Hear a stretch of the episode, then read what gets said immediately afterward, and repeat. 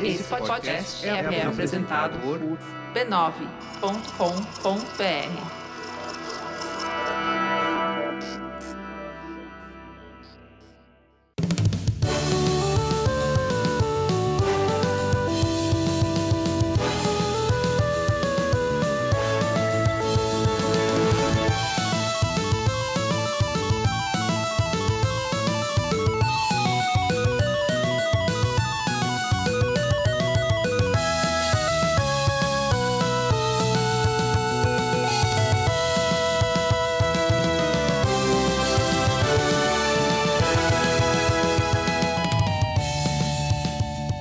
Ao vivo, Poco Pixel número 135, eu sou o Adriano Brandão, do meu lado tá o Danilo Silvestre, tudo bom? Tudo bom, beleza? Maravilha! Qual que é o tema de hoje, Danilo? O tema de hoje é Nunca bate só apanha. A gente vai falar do Homem-Aranha. Isso. Escreve assim, Homem-Aranha. Tudo junto. Tudo junto. Porque tá todo mundo falando do Homem-Aranha esses dias. Você mais do que, do que todo mundo, mas todo mundo. né? não, não, não, não, não. Eu não tô falando mais do que todo mundo. Tem até entre, entre nossos queridos mecenas, tem, tem gente que já platinou o jogo. é verdade? Sim, 100% de, do- dos troféus. Ó, tão, tão, tão de parabéns. Eu só, te- eu só consegui terminar a história. Ainda não. tô com 80 e poucos por cento do jogo e 40% dos, dos troféus. Tá feliz? Gostou? É, o jogo é bem legal. Mas a gente não vai falar desse jogo. Não? Nem de gonorreia também. Ixi, mas não, dá, não sobra nada.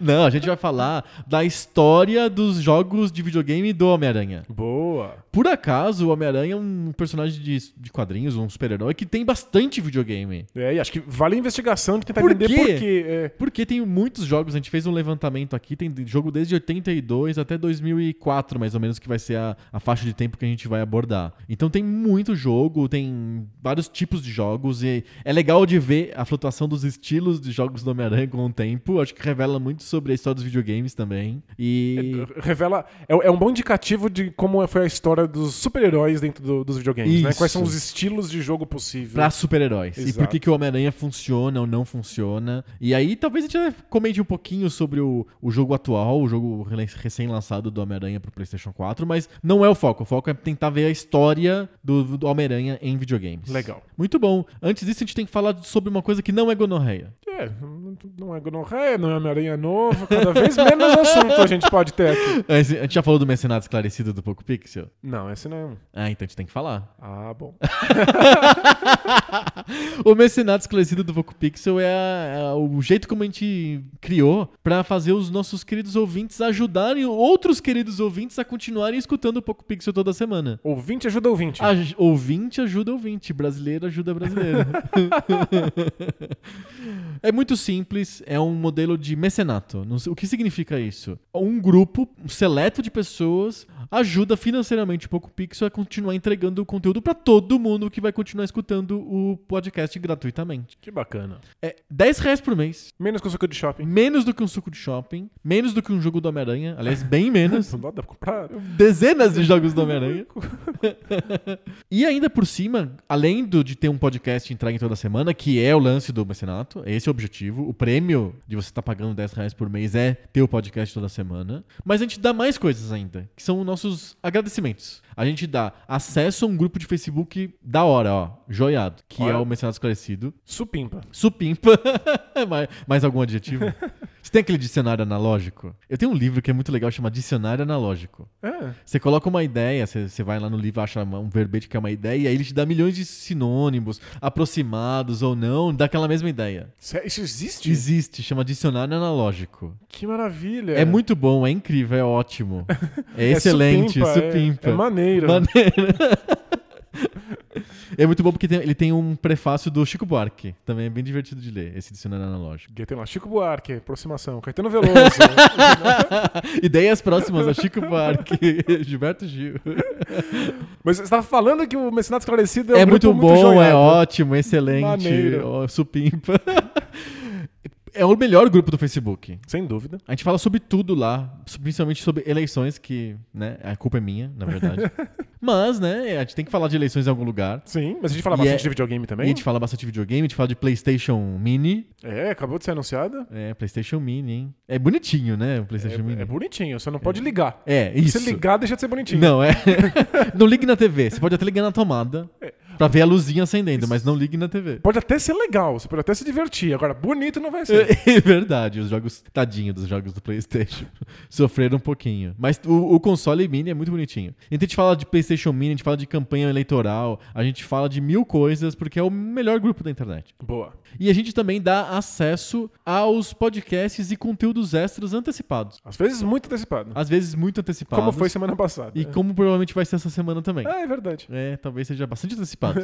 E conteúdo extra. A gente faz conteúdo extra de vez em quando. A gente fez um conteúdo extra semana passada sobre o Homem-Aranha moderno, não sobre o Homem-Aranha antigo, como hoje. E ficou só pros mecenas por bastante tempo. Até a gente, mas aí a gente liberou pro, pro, pro, pro pessoal, porque o pessoal foi legal com a gente, seguiu a gente no Twitter, no FanClick. Aí a gente. Você tava se sentindo liberou. generoso. Eu tava muito se sentindo muito generoso, mas. Acor- acordou generoso. Acordei generoso, todo mundo pôde escutar no SoundCloud lá o nosso conteúdo extra sobre o Homem-Aranha. Que bacana. Mas os mecenas escutaram antes. Então, quer receber conteúdo antecipado? O mecenato também é um lugar legal. Boa. E como faz pra entrar no mecenato?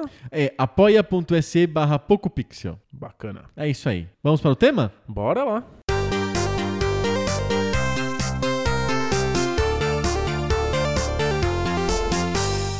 Então, o Homem-Aranha tá na presente na história dos videogames desde o começo da história dos videogames. É muito interessante pensar nisso. O é o primeiro jogo de super-herói, é o primeiro jogo de super-herói da Marvel, é o Homem-Aranha de 82. O jogo do Super-Homem, ele é de antes de, disso ou depois disso? Você que é um fã do jogo do Superman do, do Atari. O Superman é anterior. Olha! O Superman é de 79. Então, olha, é 79 é logo depois do filme, né? Acho que o, o Atari lançou. E é da própria Atari, né? O, o Superman, né? Não é de um terceiro, né? Porque o jogo do Homem-Aranha é um jogo de terceiro. Isso que é interessante. De, de quem o jogo? É da Parker Brothers. É uma empresa de brinquedos. e Eles deviam ter os direitos pra fazer brinquedos do Homem-Aranha. é possível. Eles já tinham uma porta aberta negociada com a Marvel. E na época, no início dos anos 80, eu acho que isso foi até agora há pouco, negociar coisas com a Marvel é bem fácil. É verdade. O é. estado de penúria da Marvel é eterno, né? Agora não, não é mais, porque agora a Marvel é da Disney, então, tipo. Dinheiro. Dinheiro existe. E, e os acordos são, são caros e difíceis de fazer, então é outra coisa. Mas, na época, acho que não devia ser tão difícil assim você conseguir os direitos dos personagens da Marvel. Os, a história de jogos da- no, no Nintendinho com a LJN, acho que meio que prova isso, né? Qualquer empresa meia boca consegue fazer jogos Uma com, com empresa suas chulé. marcas. Chulé mesmo. né? Chega lá no Stan Lee, lá com duas jujuba e um pacote de mariola, tá levando, né? Olha aí, Stanley, eu vou fazer um jogo merda sobre a sua franquia. Você topa? Opa, é um jogo? É, é dinheiro? Vamos, é. Dá pra pagar o jantar? Dá. Então tá tudo certo. A Marvel sempre teve a um passo da bancarrota, acho que desde os anos 70, É né? verdade. É impressionante. Na verdade, quadrinhos é uma coisa difícil de fazer dinheiro, né? É um, um- é um ambiente de difícil monetização, digamos assim. Você tem que ter uma escala muito grande, muitos profissionais envolvidos, é um ambiente bem hostil, assim, pra- inclusive para trabalhar. Tem aquele livro da- que conta a história da Marvel e mostra como que o ambiente de trabalho da Marvel era zoadíssimo, assim, quase o tempo inteiro. Porque, obviamente, porque você tem um chefe que nem o Stan Lee, isso é um problema. Isso não ajuda. Mas tem também esse esquema falta de... dinheiro, né? Falta de dinheiro gera problemas terríveis de ambiente. E é linha de montagem, né? Você não pode nem É. pensar direito o que você tá fazendo. Não, se você pensar, a revista atrasa. Isso já dá prejuízo com a gráfica, com a distribuidora. É um desastre. Então. É, Tem aquele livro, o Heróis do Amanhã, Ah, que conta um pouco o surgimento do- dos quadrinhos de super-heróis, pegando exemplos de vários artistas diferentes. aham. Vários terceirizavam os desenhos porque não davam conta. Não dá conta, né? Tipo, o cara é contratado pra fazer o desenho do Batman, ele ele contrata outras três um, pessoas, é. cada um desenha lá de um jeito. Porque não dá. É, é- tem que fazer uma revista por, 15, a cada 15 dias. E não é tão simples assim, não é desenhar que nem a gente desenha quando é criança, assim, que faz uns rabiscos, tá tudo certo, de qualquer jeito. Não, tem um, um processo industrial. A Marvel criou um processo industrial, né, que é o método Marvel, né? Então, alguém manda pro desenhista só assim do tipo um parágrafo de texto. É, tem um... O Homem-Aranha foi envolvido pelo Doutor Destino e não sei o que, não sei o que lá. O desenhista desenha da cabeça Da dele cabeça isso, e aí dele. depois se coloca os seus volta balões. né? volta pro, pro cara que escreveu o roteiro e ele vai lá e faz os diálogos. É, é, é um processo industrial mesmo. Muitas vezes eles não se falam. É muito comum contratar o artista no outro lado dos Estados Unidos ou em outro país. Agora é muito comum em outros países. Na época era só no dentro dos Estados Unidos. Mas a Marvel fica em Nova York e eles sim contratavam um cara na Califórnia, sei lá, em Los Angeles. E eles mandavam pelo correio lá os papéis. Eles nem se viam, vinham qualquer coisa. Eles tinham que se virar. Então, enfim, é um ambiente de trabalho ruim e, as- e o produto que saía disso não era grande coisa, né? E acho que isso aparece também nos outros produtos que são relacionados a É essas isso, marcas. quando, né? quando você, uma empresa de brinquedo tipo a Parker Brothers, vai lá e compra os direitos do Homem-Aranha, é, sei lá, significa que o Homem-Aranha estava disponível para meio que qualquer um que chegasse, né? e é Perfeito, isso, é. é, temos o primeiro jogo de videogame de um herói Marvel, o Homem-Aranha de 82 do Atari 2600. Que é legal, né? É um jogo legal. É um jogo legal. É do final do ciclo de vida do Atari, 82, já é época que já tinha Activision, já tá quase no, no Crash de 83. Mas é um, é um jogo legal. E é é um jogo que poderia ser com qualquer coisa. É um jogo que não precisaria ser com Homem-Aranha. É, não precisa Mas- ser num prédio, pode ser andando no chão, né? Poderia ser andando no chão, poderia ser com naves espaciais, poderia Aham. ser com uma aranha de verdade, né? em vez do Homem-Aranha, é Isso, uma aranha. Poderia ser uma aranha tentando não cair de um prédio. Poderia ser a a história da aranhinha subiu pela parede. Isso.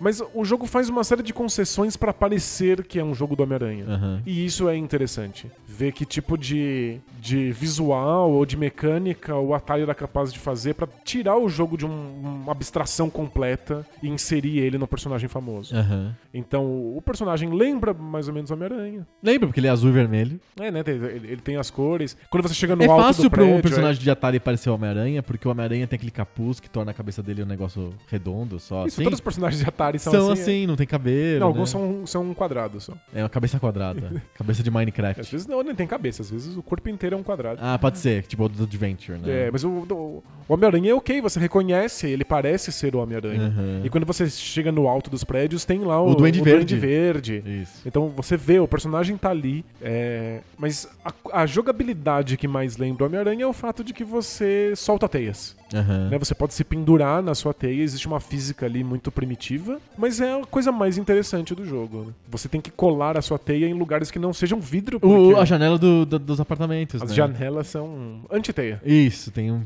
tratamento especial, um Teflon.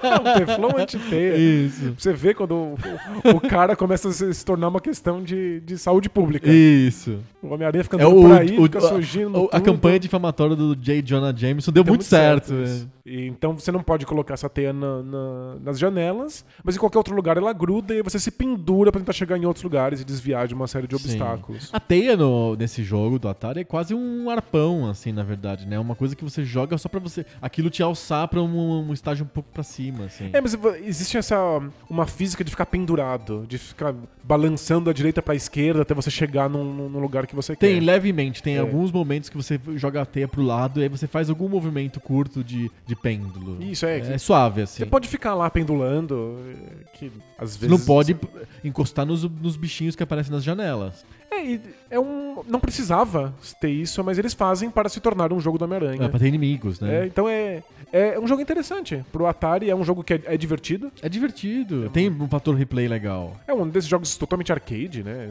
Você acaba e começa de novo e mais difícil, e mais difícil. É, e, E é, é, que você exato. consegue- até quando você a- consegue A ir. ideia é essa, é manter o desafio até você cansar do jogo, na verdade. É um jogo que funciona até você se cansar dele. Você- não é um jogo que se cansa de você. Tipo, ó, deu a, a, a história acabou, tá? Tchau. Não, não, você que fala, não, não quero mais, tchau. Isso, é quando você estiver satisfeito. Isso. Mas eu acho que um jogo é um jogo interessante justamente porque consegue sair da total abstração e dar o nome do personagem pra algo que não tem nada a ver, pra criar algumas jogabilidades que pensam, olha, eu sou o Homem-Aranha, tô me pendurando por aqui, vou fazer um pêndulo com a minha teia. Então é ok. Não é, obviamente, tão bom quanto o Superman do Atari. Isso que eu ia falar, telecatch rápido entre o Homem-Aranha do Atari e o Superman do Atari. Qual que é melhor?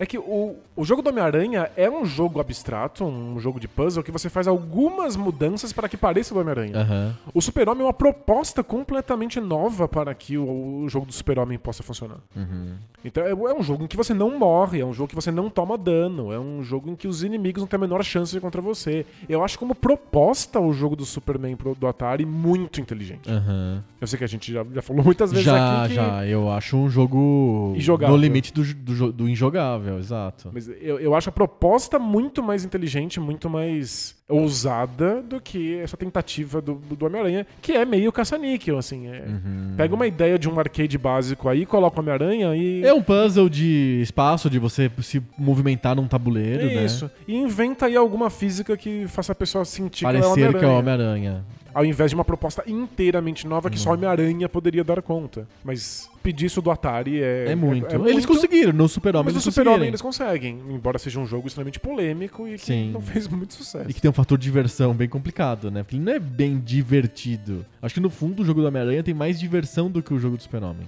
Pode ser, é. Acho que a, a diversão do Super-Homem não é nada convencional, assim. Você precisa ter, ver prazer em coisas que não, não são aquelas que a gente costuma ver É, no videogame. Especialmente não naquela época. É fazer um mapa da cidade lá, de Metrópolis. Eu acho que talvez seja o- a diversão do jogo do Super-Homem. Mas não é divertido com ação, uma ação divertida, assim. Enfim. Eu preciso falar uma outra coisa sobre o jogo do Homem-Aranha de Atari. Diga. Eu acho que ele tem a música do Homem-Aranha que eu mais associo ao Homem-Aranha. Sério? É, porque eu não consigo pensar em outra música sobre o Homem-Aranha que não seja a música do jogo do Atari do Homem-Aranha. Tem a música do jogo atual, que é uma música nova, e tem Deve as músicas. genérica. É uma música meio genérica que eu me filme, acostumei é. porque eu tô jogando muito, muito, então. Mas eu mal lembro, eu vou ter que fazer muito esforço pra lembrar do tema do Homem-Aranha. É.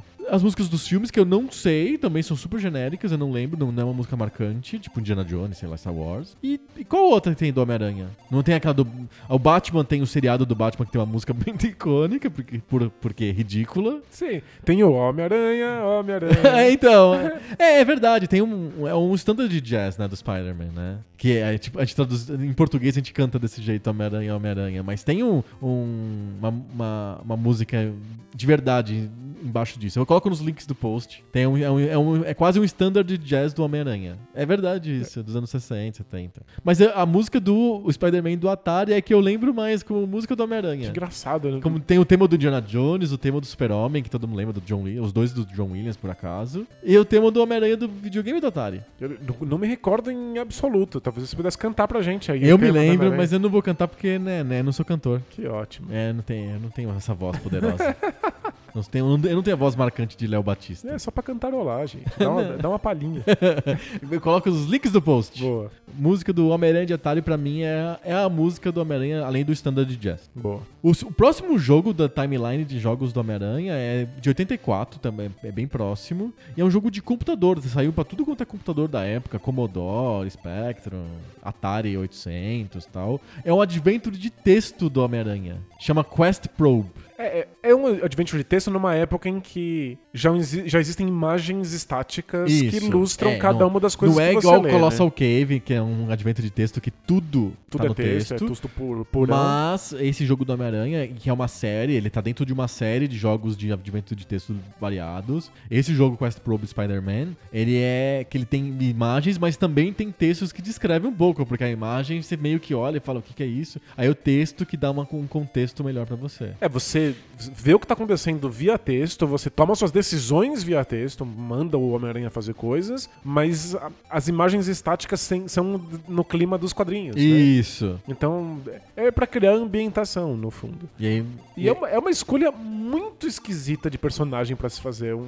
um adventure, Um de, adventure de texto. texto. Verdade. Né? Porque o Homem-Aranha é um personagem que, que. muito envolvido com ação, né? É, é, é, é o personagem de ação. Ele é menos, ele não é o Batman. Ele não é o maior detetive do mundo. O Batman funciona bem para um adventure de texto, porque ele tem a- a- um bom pedaço das histórias dele é baseado em detetive. Ele foi criado como um detetive, como um cara que junta as pistas. A- O lore do Batman envolve muito isso. É, não o lore do Homem-Aranha. O Homem-Aranha é ele, ele começa como um lutador de luta livre.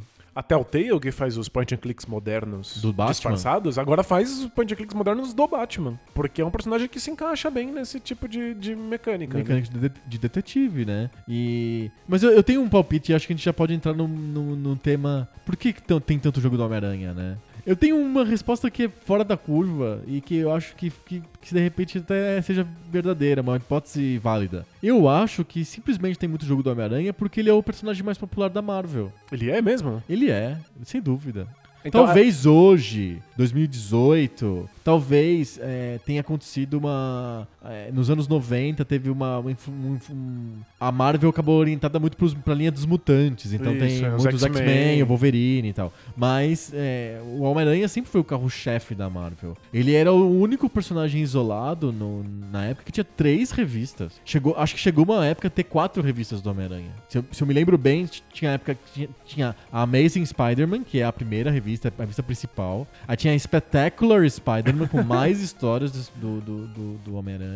E tinha uma terceira revista que era é, Peter Parker is Spider-Man, com mais histórias do Homem-Aranha. Tinha três revistas mensais, ou sei lá, qual a periodicidade, do Homem-Aranha nos Estados Unidos. No Brasil, teve, chegou a ter duas revistas do Homem-Aranha mensais. Quando eu comprava, tinha a, o Homem-Aranha com as histórias atuais e a, a Teia do Aranha, que era com histórias clássicas, reboot, depois eles colocaram histórias modernas, porque não cabia todas as histórias na, na revista de linha. E tinha os personagens secundários do, do Homem-Aranha também. na É, do tinha, Aranha, é. teve- chegou a ter revista da Gata Negra.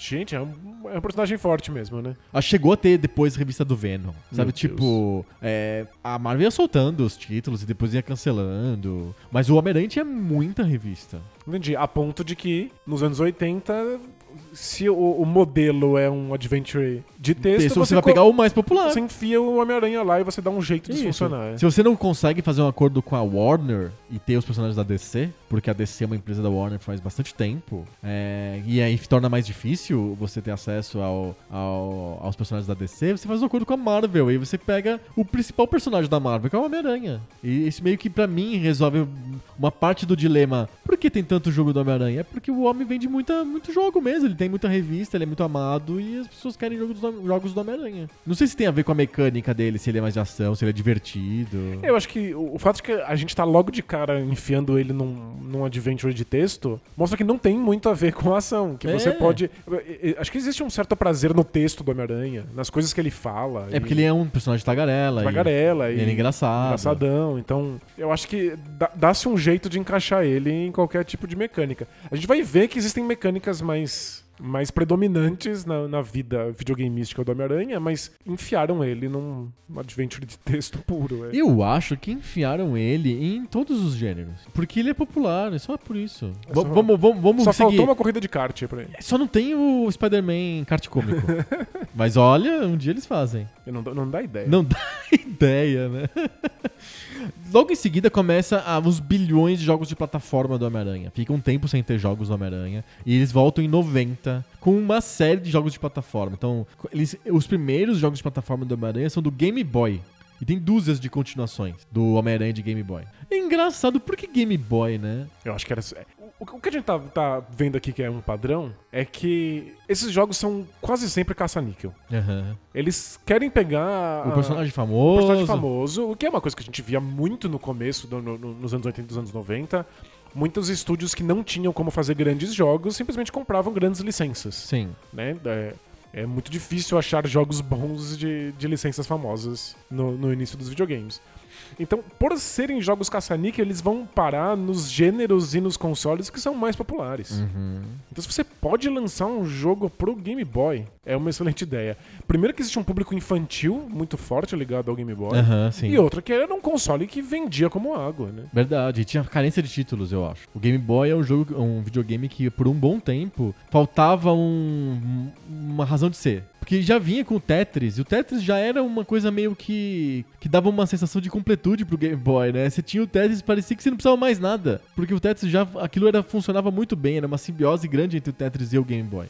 É, e tinha muito jogo que era experiência do Nintendinho capada, né? É horrível. O que- horrível. E aí, de fato, faltavam coisas exclusivas Nossa, para o pro Game, Boy. E surgiram três jogos de na sequência de plataforma do Homem-Aranha no Game Boy. É completamente caça-níquel. Totalmente é. caça-níquel, E- besta mesmo. Mas a, a ideia de que você use o Homem-Aranha pra beaten ups de plataforma é um, faz muito sentido. Ele é um Aham. personagem que dá muito certo com esse tipo de coisa. Porque beaten ups em geral costumam ser presos no chão, né? Você sai do chão só pra dar umas voadoras de vez em quando. Isso, exato.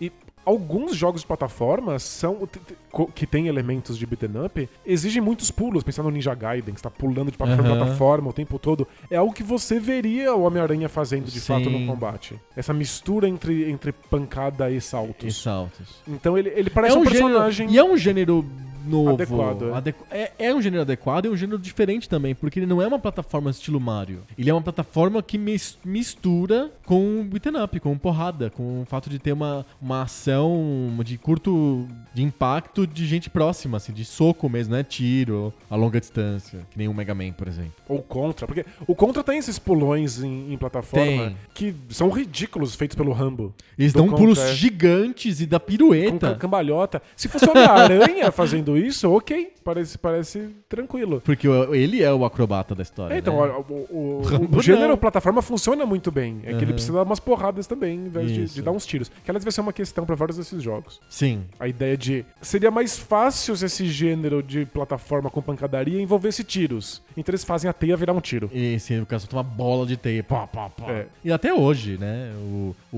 último jogo, o jogo agora do, do, do Play 4, do Homem-Aranha, você pode tratar a teia como uma arma de, uma arma de longa distância auxiliar. Ele não resolve a tua vida, mas você pode usar ela como uma espécie de tiro. É que já é um avanço. Vários desses jogos de plataforma do Homem-Aranha, você. Era um tiro mesmo. Era um tiro, você tá jogando contra no fundo, mas em vez da- da- das balas de canhão, você tá jogando balas de teia. É. O que é uma, uma saída muito preguiçosa Pra, pra questão encarar, do tiro, é. Pra in- simplesmente inserir o Homem-Aranha dentro de uma mecânica que já tá completamente pronta. É, sabe o que, que lembra esses jogos do Homem-Aranha do, do começo, do Game Boy? E a gente vai chegar já no, no- no Mega Drive e no, no Nintendinho. Lembra o Duke Nukem do PC antes do seu Duke Nukem 3D, sabe? Um cara fica andando numa- nas ruas de uma cidade grande, estilo Nova York, nos becos, umas latas de lixo, es- escalando os lugares e dando tiro. O, o Homem-Aranha desses jogos é muito parecido com o Duke Nukem, se for pensar bem. Faz sentido. é. Não é, ele é muito mais parecido com, com o Duke Nukem do que com o Mario. Ou, sei lá, outro jogo de plataforma.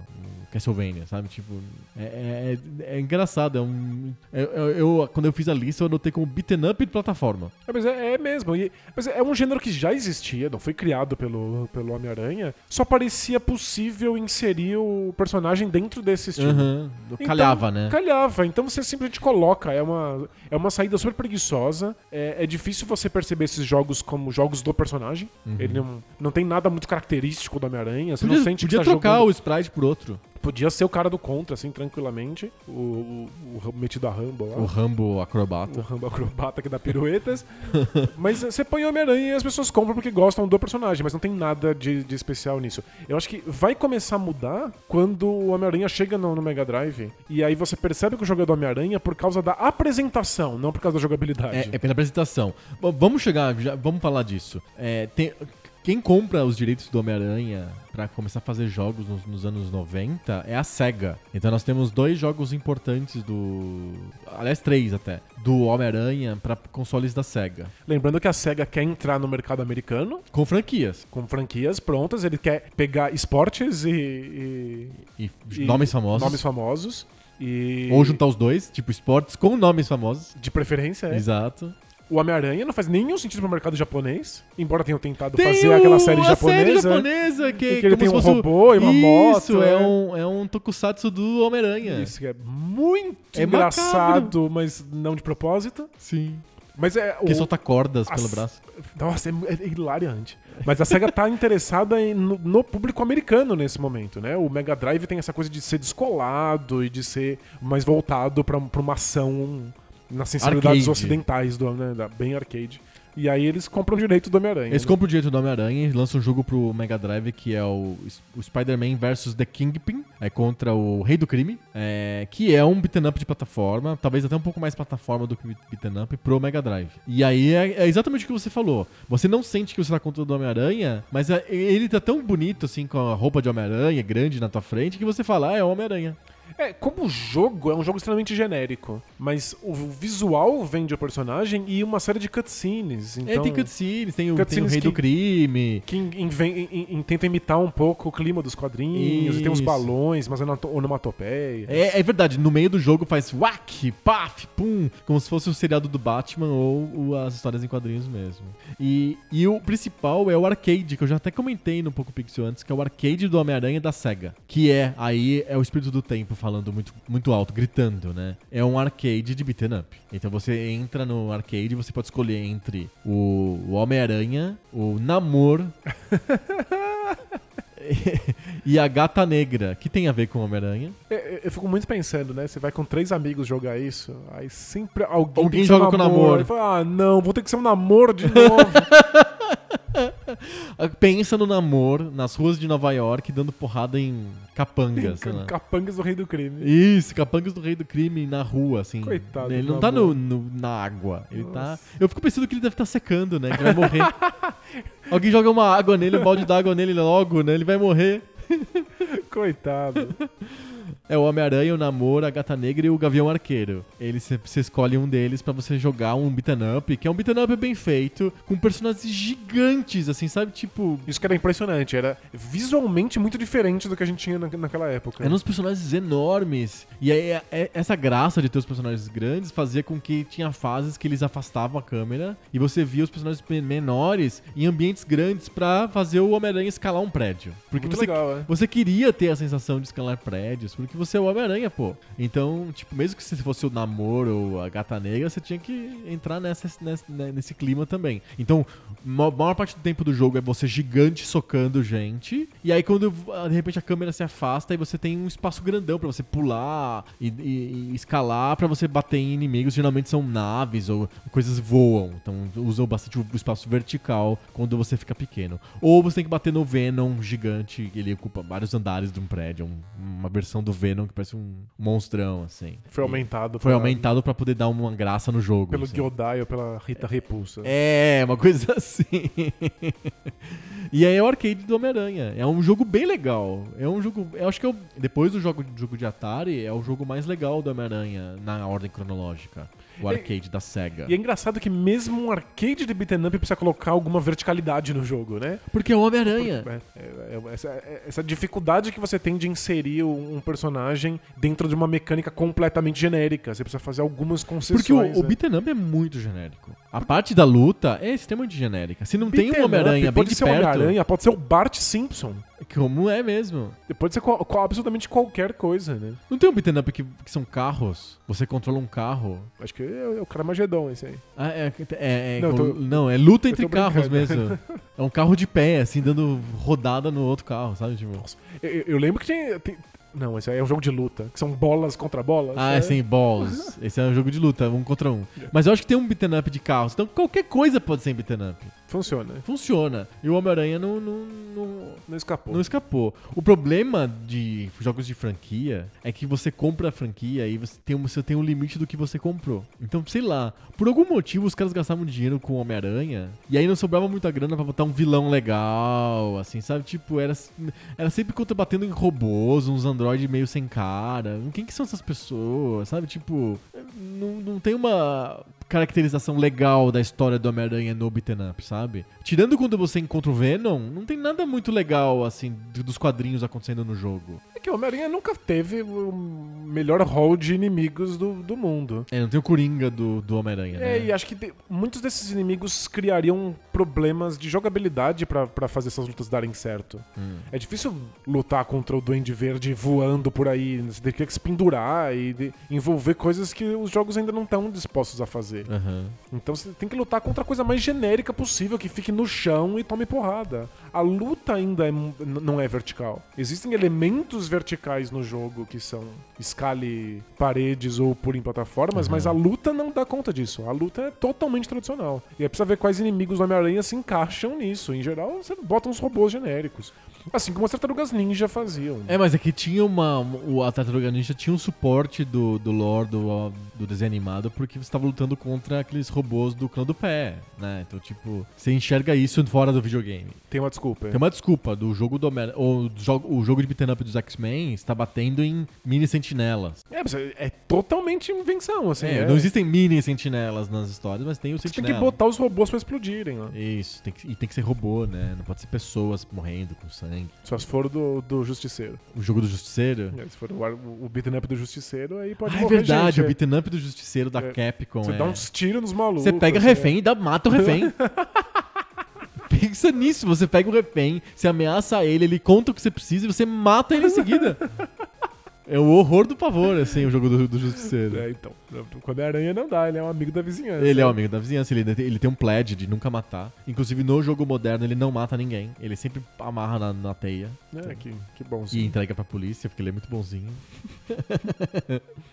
É, enfim. Ah, esse lance dos, dos vilões do Homem-Aranha acho que gerou o primeiro jogo de Nintendinho do Homem-Aranha, que é um dos jogos mais famosos também do, do, do Homem-Aranha em videogames, que é o Homem-Aranha e o, re- o retorno do Sexteto Sinistro. O Sexteto Sinistro é Porque- uma coisa. É, porque não, não- Como se não tem um vilão importante do Homem-Aranha, então eles juntaram seis. É, E- Quem, quem sabe, né, o, o volume compensa. Isso, então tem lá o Rino, o, o Abutre, o Electro, o Homem-Areia, o Ri- Rino, sabe? Tipo, tem, é, tem vários. Você tem que juntar vários vilões pra dar alguma coisa, assim, sabe? Isso também tá no jogo novo. É, também tem esse monte de, de pequenos E vilões. não é, não é spoiler, é, isso é, é dito assim, acho que tá- tá- tá na caixa do jogo, assim. Você vai enfrentar o Sexteto Sinistro. Acho que, é, acho que é uma limitação do personagem, mais do que do, É, do gênero. É, o personagem não tem um super vilão. O, o Duende Verde não é visto assim como um mega super vilão do Homem-Aranha. Embora ele, ele é um, um- Ele é decalque do Coringa, né? O Duende Verde, né? Um pouco, né? É, acho que o, maluco. o Steve Dicto e o, e o Stan Lee acho que criaram o Duende Verde meio que pra fazer um rip-off do Coringa, pra ser um personagem, como que eu posso dizer? Um vilão com cara de. sei de, lá. de- de sádico, dando de risada. Sádico assim, é. dando risada e uma coisa meio infantil, assim, né? Uma, uma personagem palhaço, assim, lembra um palhaço, né? Ele tá no jogo do Nintendinho não? No jogo Nintendinho, o Duende Verde não. Não. O Sexteto Sinistro não tem duende, não inclui Duende Verde. Nem o Duende Macabro, né? Que é um, um spin-off do Duende Verde. Ah, meu Deus. É, os vilões do, do Homem-Aranha nos quadrinhos são dos piores, É, na então. verdade. Mas o, E eles tentam criar os vilões que vão, vão surgindo depois, e o único que pegou de verdade é bem depois, que é o Venom. que é muito posterior, né? É muito posterior. O- esses vilões que a gente tá falando do Homem-Aranha são dos anos 60. O Duende Verde, o Rino e o Electro são dos, anos- dos anos 60. O Abutre. É... O, o, o Venom é dos anos 90. E, se eu não me engano, ele é do Todd McFarlane. Entendeu? Tipo, ele, ele, ele, é- ele é, ele é bem mais recente, assim. E aí é- é- ele aparece bastante nos videogames porque ele é um vilão bom. Um vilão mais interessante do que o, o Sexteto Sinistro, né? É, ele, ele vai se tornar um, um, um inimigo padrão e eventualmente ele vai até virar personagem jogável Isso! a partir do, do meio dos anos 90, né? É, é, exato. Então o Sexteto Sinistro, o jogo do Nintendinho, ele é um plataforma com alguns elementos de beat'em up, mas não é bem beat'em up porque a, a, a mecânica clássica é soltar teia como se fosse balas. Ele é, é mais um plataforma do que um jogo de beat'em up. Entendi, aí já tá explorando a verticalidade do personagem mesmo. É, você tem, você tem uma- um cenário grande, você tem que ficar pulando, você tem que achando, pulando, escapando dos buracos, usar a teia pra escalar e você adere nas paredes, né? Você consegue escalar paredes. Legal. Acho que o, quando o Mega Drive quer fazer um jogo com Homem-Aranha, ele faz um, um jogo de plataforma com pancadaria porque ele quer ser um videogame de ação. Aham. Quando o Nintendinho pega o personagem. Não dá, a ação não cabe mais. Não, é, o, o Nintendinho é o lar das plataformas. E Sim. aí você pensa numa plataforma que dê conta do Homem-Aranha, parece um personagem que consegue lidar com isso. E Né? apesar do Homem-Aranha ter tido três jogos no Game Boy, ele só tem esse jogo no Nintendinho. É o único jogo do Homem-Aranha do Nintendinho, é esse do Sexteto Sinistro. Curioso. Bem curioso mesmo. E ele é do finalzinho do, do, do Nintendinho. Nintendinho. Ele é um jogo tardio do Nintendinho. Ele é de 92. Ou já, já tinha o Super Nintendo. Nossa, demoraram muito, podiam ter feito muitas plataformas lá. Muitas plataformas, né? Mas Alguma coisa alguma aconteceu. coisa aconteceu. Eu acho que o- talvez os, os, os heróis da Marvel estavam olhando pra outros personagens ou já estavam meio em baixa, sei lá. Não rolou. Não teve jogos do, do Homem-Aranha no Nintendinho, é, fora o jogo do Sexteto Sinistro. E aí no Super Nintendo tem uma série de jogos da LJN que são mais beaten up do que plataforma. E a Que- LJN é uma marca muito polêmica Muito polêmica, principalmente jogos muito caça-níquel. Então eles fizeram jogos bem caça-níqueis do Nintendinho, tipo o X-Men do Nintendinho, que é qualquer coisa.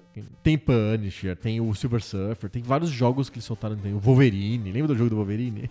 Que é horripilante, que você perde life por usar a garra. A garra, isso. E ele pega hambúrgueres gigantes. E ele é basicamente uma simulação na sala de perigo que, que foi raptada ou controlada pelo Dentes de Sabre.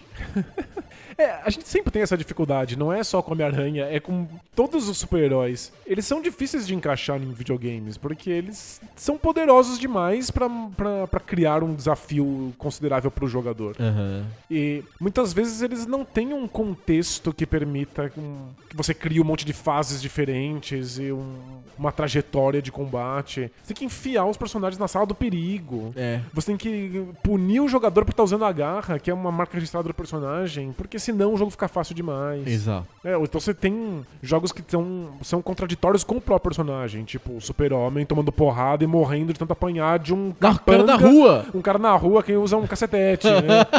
um punk comum com um soco inglês batendo no super-homem, sabe? Pois é. Acontece, tem beaten ups do super-homem que são assim. E Homem-Aranha, você precisa sentir que você tem algum tipo de, de mobilidade, que você é mais rápido do que seus inimigos. E isso é muito difícil de fazer num, num jogo de videogame. Em que, geral, é o contrário. Em que os inimigos são mais rápidos do que você pra te Pra criar desafio. desafio. Aham. Então é. é- tem tem as, as suas dificuldades, essa ideia de ter que lidar com os super-heróis. É. E o, o jogo do. Esses jogos da LJN do Super Nintendo é o Arcade's Revenge, que é um jogo feito junto com o X-Men. Então é Spider-Man and X-Men. Anos 90, os X-Men já estão já tão Eles já são muito né? fortes. Então, pra você ter uma, um pouco mais de força no jogo do Homem-Aranha, você convida como especiais, participação especial, os X-Men. Engraçado. E, e eles são uma espécie de. Eles têm uma coisa meio Mega Man, que a LJN e a Acclaim vão usar muito nesses jogos dos X-Men, que é você poder começar em qualquer fase. É Isso, e, e, curiosamente elas usam também no melhor jogo da LJN, que é no o Silver Surfer. O Silver jogo Surfer também usa isso. É. É. Você também pode escolher as fases que você vai entrar. Exato. Então, o, esse, esse jogo o Arcade's Revenge, você pode jogar com Homem-Aranha ou com qualquer um dos X-Men na fase deles. Cada um tem a sua fase. Então, o Homem-Aranha tem a fase do Homem-Aranha. O Wolverine tem a fase do Wolverine. Não sei se o Wolverine tá nesse jogo, mas enfim. Sei lá, o Cíclope tá na fase do Cíclope. Cada, cada personagem tá num- numa, na sua fase específica, porque eles foram raptados pelo personagem chamado Arcade, que rapta e coloca cada um deles num ambiente maluco, tipo estilo sala do perigo, que eles têm que sair, Ou têm que seja, escapar. É, uma- é, é pra tornar um jogo de videogame, né? Vou É. te colocar numa fase. Por isso que chama Arcade. Por isso que o personagem chama Arcade, inclusive. Nossa, é- são umas saídas tão preguiçosas. Sosas. Nossa, dá muita vergonha. Dá, dá muita vergonha, mas o jogo não é ruim. Ele é mais beaten up do que plataforma, mas também tem alguma coisa que você tem que pular e voar. É igual o, o, jogo, o jogo só do X-Men. A LGN lançou um jogo só dos, só dos X-Men pro Super Nintendo, que tinha alguma coisa a ver com.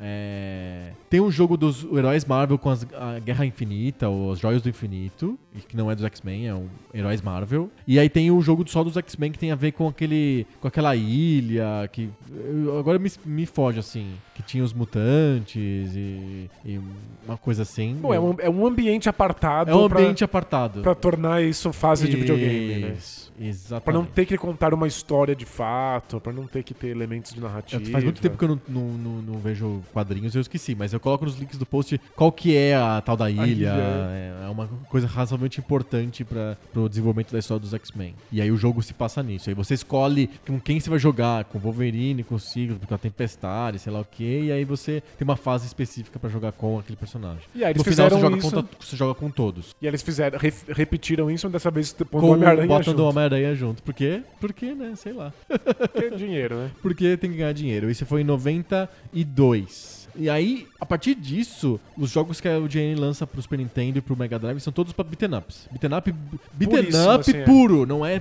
não tem plataforma, não tem escalar prédio, não tem pulo, salto. É só beaten up da rua mesmo. E o mais engraçado é que é, eles colocam o Venom como personagem jogável nos dois. No, no Spider-Man and Venom, o Maximum Carnage, e o Spider-Man Little Falls. Ah, e tem o Venom em Spider-Man Separation Anxiety também.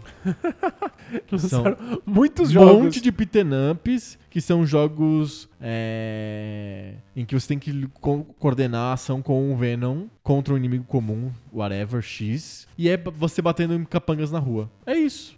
É um É. beaten up igual Final Fight. Eu acho que ó, existe uma diferença de que aqui a gente tá no Super Nintendo que lida um pouco melhor com gráficos. os gráficos, a ação, a apresentação do jogo. Exato. O jogo se vende, é bonito, você reconhece os personagens. Uhum. Mas tem também.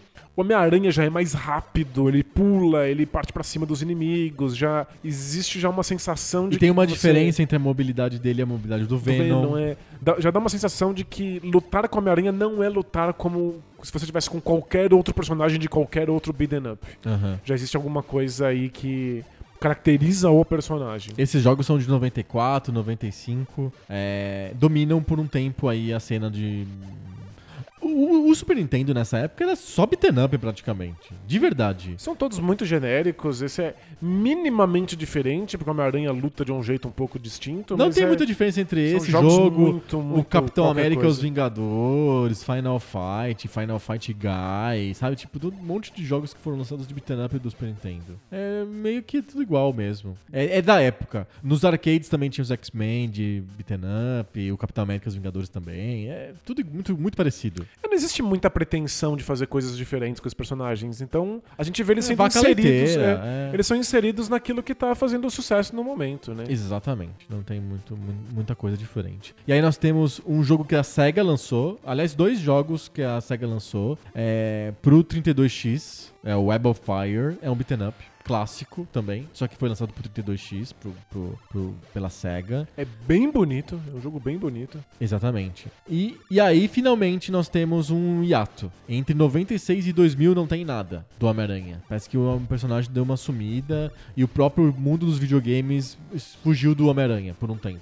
Acho que- 4 ou 5 anos de vazio do, do de Homem-Aranha em videogames. A gente tem quatro anos, mais ou menos, em que os beat'em ups dão uma bela desaparecida. Eles somem, somem de vez, assim. E aí a- a- o Homem-Aranha aparece como personagem jogável nos jogos de, de um contra um. Aí tem no Marvel's Capcom, tem no Marvel Super Heroes, tem no Spider-Man. No Spider-Man não, no, no Marvel versus, versus Mil Coisas. É, o, o beat'em up desaparece e o plataforma desaparece, vai voltar com plataforma 3D muito aos poucos, com muitas dificuldades. Então, tipo, os dois gêneros em que era possível encaixar o Homem-Aranha sem ter que pensar muito, sem fazer muitas concessões. Dois dos gêneros que o Homem-Aranha apareceu nos jogos anteriores, plataforma e beat'em up, dois- morrem. Dois, gêneros muito preguiçosos que você enfia Homem-Aranha e tudo funciona e tá tudo bem, não são mais disponíveis. Então, o Homem-Aranha dá uma sumida O Homem-Aranha mesmo. some. E eu acho que se a gente for fazer, olhar, a fazer a retrospectiva do, dos jogos é, de outros heróis, do Batman, etc., eles somem também nessa época. Eu acho que nós temos uma fase complicada dos videogames. E aí tem alguns jogos que vão dando dicas de qual que, qual que é o caminho que os videogames de super-herói podem, podem trilhar. E eu acho que o jogo fundamental disso é o GTA. O, Quando- pre- o- o GTA 3, tá pensando? O primeiro 3D. É o primeiro 3D. Que, que ano que é o GTA 3? É de 2001. Hum, tá. É porque eh, já existia um, um jogo de mundo aberto do Homem-Aranha antes disso. Então, é que o Homem-Aranha que existe, o, o Homem-Aranha 2000, que é do, do, do- É o primeiro do PlayStation. PlayStation, ele não é exatamente Muito aberto. um jogo de mundo aberto. É, ele não é, não é. É, a maior parte do tempo você joga Em num, lugar fechado, inclusive. num lugar fechado, num, num, num prédio, um laboratório dentro, é, gigante. dentro do, do- de ambientes. Porque lida, lida melhor com o fato de que você tem que grudar teia num teto pra, É. pra poder fazer isso. É, ele, ele é a primeira tentativa de fazer um jogo do Homem-Aranha que seja um, um plataforma tridimensional, ainda quando a indústria tá engatinhando com a plataforma 3D. Isso. E curiosamente, é um ótimo experimento. É um- Deu, deu super certo. Deu super certo. É, o, o PlayStation 1 tem plataformas 3D muito ruins. E eu acho que o Homem-Aranha é um dos melhores jogos desse gênero Aham. pro, pro console. É, eu ainda, mas eu, eu não acho que ele é muito aberto, ele é, ele é extremamente Não, é- linear. É, ele é linear. Você tem razão. Não é um Ele- mundo aberto. Ele é 3D. Ele é 3D, ele tem algumas cenas com prédios, a maior parte do tempo você Você tá dentro de lugares fechados. fechado e com uma mecânica de beat'em up, só que tridimensional. Lembra um pouco o Die Hard lá do, do Saturno. Lembra muito da Hard do Saturno, que é essa ideia de tentar passar os jogos de beat'em up para um ambiente tridimensional, E dentro de um prédio. tentando resolver um pouco esses problemas que surgem, né? Porque Aham. você não sabe de jeito como mirar, os personagens ao seu redor podem te cercar de fato e você não tem mais como se defender. A maior parte dos jogos que tenta isso é um, um- um fracasso absurdo. Aham. É, beat'em ups, por tradição, eles têm um- uma mecânica em que quando você toma uma, uma pancada, você não pode responder por alguns segundos. Sim. Não é como jogos fica, de você, fica, plataforma. você fica grog. Isso, jogos de plataforma, quando você toma uma pancada, em geral você pisca. E aí você fica imune por alguns segundos. Aham. Pra evitar, num jogo de, de- jogo de beat'em up, que você possa simplesmente encher todo mundo de porrada enquanto está apanhando, e aí você tá trocando o seu life pelo life dos inimigos, Aham. e os inimigos são mais fracos do que você, então você tiraria Você vantagem. ganha, né? Todo golpe recebido cria um intervalo em que você não pode bater. Quando você coloca isso no mundo 3D, você pode ser cercado por inimigos, e aí um te bate e você ficou grog. O próximo te bate você ficou grog. Pronto, e, acabou. E pronto, acabou. É fim. O primeiro golpe pode ser fatal. Muitos jogos fazem isso. Vários jogos, inclusive, depois do terceiro golpe, você cai no chão. É, pra te dar uma chance de você escapar. É, mas aí todo mundo te cerca e quando você levanta, começa tudo de novo. É, é muito complicado achar Os essa- primeiros beat'em ups são assim, o Renegade é muito cruel, assim. Você leva uma porrada, já era. Adeus, é. E, e 3D isso é ainda mais difícil, porque não só você pode ser mais facilmente cercado, mas você também erra golpes dos adversários porque você olhou pro lado errado. Aham. É muito complicado. O, o Homem-Aranha do, do PlayStation se sai bem nessas duas coisas que são muito difíceis eh, pra, pra indústria ainda engatinhando no, no, no- no 3D. É, tem um plataforma 3D ok, muito digno, e uma luta 3D que é, é ruim, mas é aceitável. Aceitável. É lenta. O mais engraçado, você assiste o jogo, ele é lerdo. Ele é um Homem-Aranha em slow motion. É porque o, o- o 3D do PlayStation é, É muito ruim. uma tartaruga. Sim, é impressionante. Mas o jogo, é, ele também é impressionante na tentativa que ele faz de colocar você dentro do universo do Homem-Aranha. Então tem um cara falando o tempo inteiro. Muitas cutscenes, Um monte de vários cutscenes. personagens. É, o Homem-Aranha. Do desenho, né? Ele, eles, ele- É, totalmente. É do Ultimate, né? Eu acho que é a série de desenhos animados do Homem-Aranha da época. E aí é o mesmo dublador que faz também o jogo. E aí você se aproveita do fato de que é um CD, então tem vozes gravadas, pro Homem-Aranha falar quando ele, ele bate nos inimigos, Aham, né? Ele que é faz uma comentários, característica dele, né? Do personagem. Ele fica fazendo piadinhas conforme você tá lá lutando. Então, é, acho que é a primeira vez que um jogo do Homem-Aranha parece só ser possível com o Homem-Aranha. Aham. Essa junção da plataforma 3D, com a pancadaria 3D, com as vozes, com os comentários, com as cutscenes, aí sim você tem um jogo do personagem. Sim. Em vez de um caça-níquel vagabundo que, Que era o padrão dos anos 90. que poderia ser o Rambo cambalhoteiro. Exatamente. Tem a continuação desse jogo, também pro PlayStation. Esse jogo também, esse saiu só pro PlayStation. O original saiu pro Dreamcast, saiu pro 64, saiu tudo quanto é lugar, assim, Windows, tinha de tudo quanto é lugar. O- a continuação saiu só pro PlayStation, que é a mesma coisa, é o mesmo jogo com uma aventura nova, digamos assim. Momento tristeza pelo Dreamcast. A falta de títulos era tão grande no Dreamcast que a gente recebia uma série de portes de jogos muito ruins do PlayStation. Uma tecnologia muito pior, é Muito uma geração pior. anterior. Então o- o- a versão do, do Dreamcast do, do jogo do Homem-Aranha é exatamente o mesmo jogo, com a mesma lentidão, é um as mesmas absurdo. dificuldades. Mudaram as texturas. As texturas são mais São um pouco bonitinhas. melhores. É tipo, é ofensivo. É, E lerdão, Inaceitável. Tem a continuação, mas o mais importante é quando eles rebutam a série no PlayStation 2. E eu acho que vai ser a primeira vez que o Poco Pixel vai falar de jogos de PlayStation 2. Já Estamos- tá no- no- na fronteira Poco Pixel? Sim, porque é 2002 esse jogo. E aí a gente, a nossa regra de 15 anos vai até 2003. Fantástico. Então a gente vai falar de um jogo de PlayStation 2, que é o talvez seja o clássico do, do é quase o clássico. Acho que o clássico é a continuação dele, mas que ele cria uma linhagem que é a linhagem que vai ser impressionante, vai guardar na cabeça das pessoas, que é o Homem-Aranha de 2002, do PlayStation 2, saiu no Cubo e no primeiro Xbox, no The First. Isso, Que é o aí- Homem-Aranha também da Activision, só que é criado por outra empresa, né? E aí Pela a gente, a gente tá falando do primeiro Homem-Aranha pós GTA 3. Isso. E, E é aí isso sim que é muda as regras do aberto. jogo. é. Exato. O GTA 3 é, o GTA, desde o princípio, já tem cidades grandes, já cria mundos abertos. É ficar mundo aberto, coisas, mas o é. Zelda também é mundo aberto, se você for pensar bem. Exato, é. Só que é um mundo aberto 2D, visto de cima, satélite, mapa. É, talvez a única diferença do mundo aberto do, do, do Zelda é que ele bloqueia a sua entrada em alguns lugares dependendo dos itens que você pegou. Então, Ele te existe, tem uma pena de você. É, existe uma certa progressão linear nesse mundo aberto, é que você Aham. vai ter que descobrir isso sozinho. Aham. Aliás, vários RPGs clássicos de Nintendo São assim são também. assim. Descubra você aí onde você tem que ir. Fica andando aí de um A lugar porta pro está outro. fechada. É sempre assim. É, aí, ah, que, que pena. Aham. Às vezes fala, ah, você precisa de uma chave pra isso. Ah, tá bom. A chave Senão- azul. Senão eu nunca ia procurar. E o GTA é quem faz isso pela primeira vez num ambiente inteiramente 3D. Aham. E o o GTA 3 é um jogo com uma série de problemas, uma série de questões. É, tanto gráficas quanto em mecânica. É um jogo hoje muito difícil de jogar, mas ele mostra que é possível passar a sensação de uma cidade tridimensional. Uhum. E o Homem-Aranha vai beber nisso porque a cidade é um elemento muito importante pro É Homem-Aranha, né? extremamente importante. O jogo atual, ele é baseado na cidade. Ele, a, person- a personagem principal do jogo o- do Homem-Aranha do PlayStation 4 é a cidade de Nova York, é Manhattan. Não é o Homem-Aranha. É, que, que é uma das coisas que a Marvel sempre, sempre focou e que ela se orgulhou de fazer. Colocar no mundo real. É, lá, que os personagens estão no mundo real. Não estão em sempre- Metrópolis ou em Gotham City. O né? Stan Lee sempre tirou muito sarro do fato de que a DC estava num- nessas cidades fictícias absurdas. É, uma- é biz- bizarro porque logo em seguida a Marvel começou a criar um monte de países e, e lugares fantasiosos, planetas e sistemas solares diferentes. E outras dimensões. É, e- bobagem ele falar, ah, é Gotham City, ah, mas tem Wakanda, sabe? Tipo, E o próprio Manhattan do Homem-Aranha tem um monte de coisas que não existem no mundo real. né? é, é, um monte de lugares, tipo a própria embaixada de Wakanda,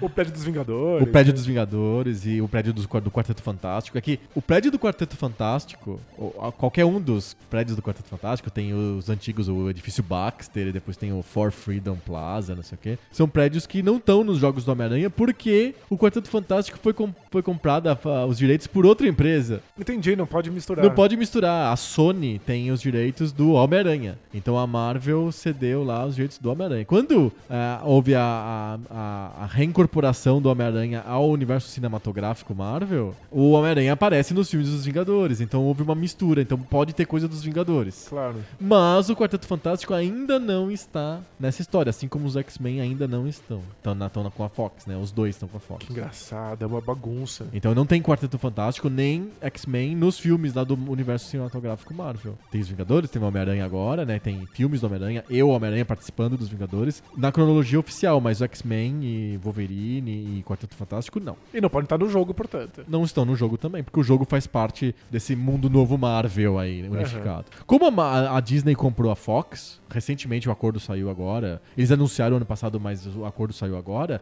a gente imagina que eles vão unificar também o X-Men e o Quarteto Fantástico no universo cinematográfico Marvel. Mas aí talvez nos videogames apareçam. E aí, na cidade de Manhattan do Homem-Aranha vai ter o prédio do Quarteto Fantástico. Mas Hoje por, não tem. por enquanto não tem. E talvez a mansão do professor Xavier, Ah, que legal. né?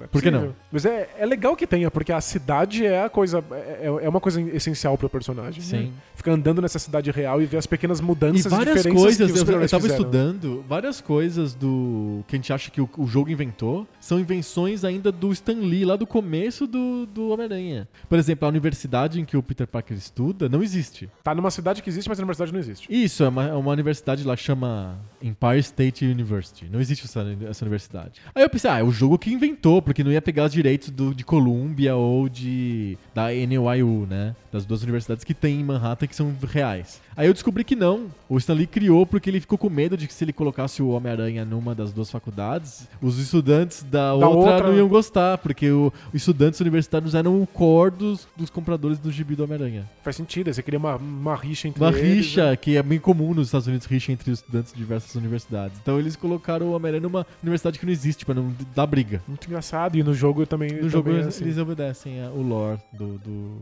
que o Stanley criou. Mas enfim, a gente tá falando do Homem-Aranha de 2002, do PlayStation 2. Isso, e aí a gente tá falando de, pela primeira vez, um jogo em que o ambiente é o, o, o prato principal. Em que a cidade é um- uma estrela à parte. E ele usa o lore do filme pra, pra justificar o reboot. Porque é o mais um jogo do Homem-Aranha da Activision. Só que. E mais um jogo que chama Homem-Aranha. Homem-Aranha, só que não é o mesmo jogo de 2000, porque eles não usam o lore do, do desenho animado, eles usam o lore do filme. Inclusive é dublado pelo Tobey Maguire. Então, tipo, é, na dúvida, você chama de Homem-Aranha o filme. E entendi. Pra não, pra Não tá pra escrito Homem-Aranha o filme na caixa, mas é o Homem-Aranha o filme, o jogo. E aí é o, basicamente o GTA do Homem-Aranha. É o né? GTA do Homem-Aranha. Não tem carros. Você se locomove com teias. E que, embora não faça muito sentido, a teia gruda em lugares Gruda no céu, absurdos, é. no firmamento. O que importa aqui é que finalmente o jogo é capaz de transmitir uma sensação que está associada ao personagem. É, o primeiro jogo 3D já co- consegue passar um- uma relação com o ambiente que eu acho que é essencial pro, pro, pro Homem-Aranha. Sentir que você pode pular pelos lugares, se pendurar pelos lugares, que é uma coisa que os beat'em ups nunca conseguiram fazer muito bem. A verticalidade sempre teve muito separada das outras coisas que você faz, do, do, do combate. E aí, quando ele fica 3D, você começa a misturar a locomoção com o combate. Isso. E aí no, no PlayStation 2 você já tem isso de uma maneira bem realizada, porque tá completamente pautado na engine do GTA. Então andar pela cidade, explorar a cidade é uma das maiores um diversões que você pode fazer. embaixo, Um, um negócio de aranha que te mostra onde você tem que ir pras missões. E essa E você fala o tempo inteiro. E não ter essa distinção entre a locomoção e, e bater nos inimigos. Você pode estar se locomovendo e de repente cair em cima da cabeça de alguém. Isso, e, ou te e dar um tiro. pancadaria. É, o jogo novo no PlayStation 4 é um primor técnico. Foi feito por um- uma empresa first party da Sony que. Conhece tudo sobre o console. Exato, é, tipo, é extremamente bem feito. Mas todos os conceitos, toda a ideia do Tá jogo já, já está prevista lá no PlayStation 2 na mão da, da Activision. Isso. É, transformar a cidade no, no, no- no elemento central desse jogo. Como os personagens principais dos GTAs são sempre as cidades, é Liberty City ou Los Santos, a Manhattan do Homem-Aranha é o personagem principal dos jogos do Homem-Aranha. E, e existir um prazer que não seja necessariamente você cumprir missões ou bater em inimigos, que é uma coisa complicada, porque os beat'em ups são só isso, e eventualmente você se cansa. Esses jogos criam a, a graça de você ser o Homem-Aranha num ambiente. Aham. Só isso. Isso é legal, é, é- é novo, é diferente. Quando você joga o jogo novo do Homem-Aranha, você se acostuma com a locomoção por teias e fica balançando e você se sente estranho de estar andando depois, de jogar duas horas do jogo. Parece natural. Você quer sair, você quer pular pelas paredes, que nem uma criança, assim, quando assiste o filme do Homem-Aranha, sabe? É, faz todo sentido. O GTA é pensado pra isso. Pra que você naturalize estar em automóveis diferentes enquanto você anda pela cidade e vai fazer as Exato. missões. Andar a pé é muito esquisito.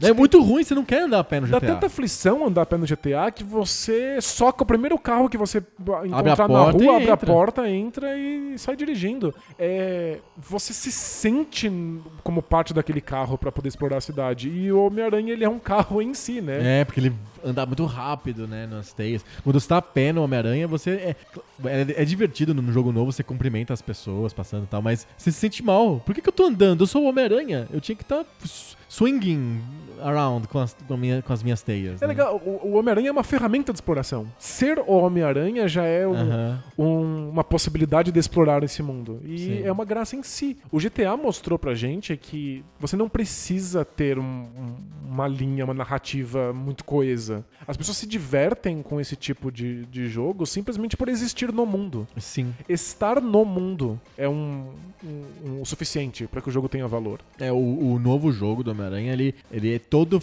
calcado na ideia de que você quer explorar a cidade. Então ele sabe que você vai terminar a história e te sobra ainda muito jogo pra você fazer pós-história pra tirar o rescaldo da história da cidade, e ir atrás das side quests, ir atrás dos colecionáveis. Tem milhões de coisas que são padrões chavões do mundo aberto, é verdade, mas que funcionam muito bem porque você quer estar na cidade. É bom só estar isso, na é. cidade. O que é engraçado, O que não acontece, por exemplo, na série Arkham. Você não quer estar na cidade ou no, no, no, no asilo Arkham expandido que eles criam lá. Você não quer estar ali. É, é ruim. né? Não- faz sentido. Você não quer explorar, você não quer ver como é que é a cidade. É chato, é sempre escuro. Você, você, você cumpre o jogo só no, no Batman. a no cidade Homem-Aranha, a tende a cidade ser tá lá um- pra você explorar. A cidade tende a ser uma quantidade de obstáculos que você que você tem que vencer pra chegar em algum lugar. Sim. Né?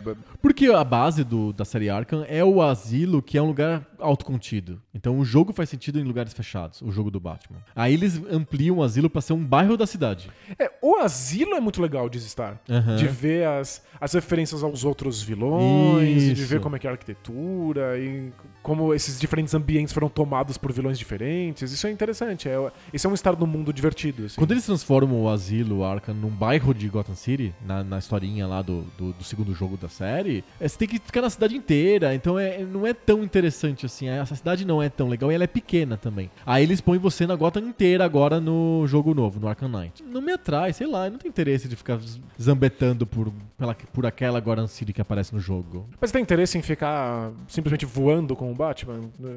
Usando lá o, a asa delta esquisita dele? Não, não muito, assim. A gente vai de uma missão pra outra. As missões são legais. No fundo, as missões do, da série Arkham são mais interessantes do que as do... Aí eu tô entrando em terreno polêmico, né? As missões do, da, do Arkham, principalmente do Arkham, do Arkham City, são mais interessantes do que a do Homem-Aranha. As missões em si. É mais bem explorado, eu acho. Tem mais variedade um pouquinho. Embora do Homem-Aranha também tem bastante variedade. Mas o Homem-Aranha é muito mais beaten up. Tem muito mais coisas que você tem que ficar socando gente do que o, o, o Batman. O Batman não tem tanta socação de gente, não. É, é- é meio incomum, inclusive, ter missões de socar gente. É mais comum no Batman ter missões stealth. E as missões stealth são relativamente raras no jogo do Homem-Aranha. É, não faz sentido com o personagem. Ele não quer ser stealth, ele quer falar, né? Exato. Inclusive. Ele quer ser falastrão, né? É, tem várias vezes que aparece a, a- Você quer fazer. Eu gosto de fazer as coisas stealth. Então tem, tem fases do Homem-Aranha que não são de stealth e eu quero jogar como se fosse stealth. Entendi. Aí aparece a, a mulher da, da,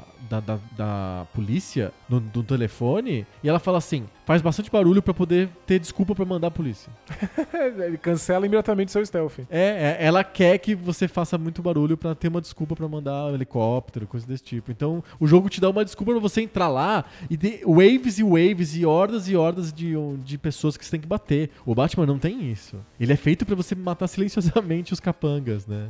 É que o, o que a gente tá falando aqui em última instância, quando a gente tá falando desses jogos de super-herói, é que você quer sentir que você é o personagem. Aham. Você não quer só ver o, ro- personagem. O roleplay é muito importante. O roleplay é se sentir como é, é, é a parte fundamental aqui. Senão você estaria lendo uma história em quadrinhos, estaria assistindo o filme do personagem. O que a gente tá fazendo, de certa maneira, é esticar aquele prazer infantil de se fantasiar do personagem. Porque criança adora se vestir como Homem-Aranha, se vestir como, como o Batman. E é esse prazer que a gente tenta resgatar quando a gente tá jogando alguma coisa. E a gente, lá no, no Atari, eh, você, você se sente minimamente Homem-Aranha em algum grau. É, é um esforço pra fazer você, você conseguir Entrar no personagem. entrar, exato, e, e tá- tá interpretando isso de alguma maneira. Sim. Às vezes, basta pra criança vestir a roupa. Às É vezes, bem comum. é, é, a, pessoa- a criança se sente Homem-Aranha simplesmente porque ela vestiu a roupa do Homem-Aranha e pulou entre dois sofás. E- Tem um vídeo agora que tá na internet que é o pai brincando com a criança e o pai coloca a criança no- andando na parede, como se fosse Homem-Aranha. Porque, Porque a ele criança pode. é muito leve. É, é a criança é levinha. É, é, eu acho que cada herói, cada jogo precisa encontrar qual é a maneira de fazer com que você se sinta aquele personagem. O Homem-Aranha me parece que basta parecer o Homem-Aranha e estar existindo num mundo. Se você está existindo numa cidade enquanto você pendura em um monte de teias, já bate aquela sensação de caramba, eu sou o Homem-Aranha de fato. Então funciona, né? É, não, não precisa de missões, não precisa de, de um, de um, um lore, não precisa ter uma narrativa complexa, nem inimigos icônicos. Você só quer se pendurar pelas teias. Não, não porque É- isso é- baste como jogo, mas porque isso basta como fantasia, Aham. como interpretação do É que no personagem. fundo a fantasia que a gente tem do Homem-Aranha é esse cara livre que pula pela cidade.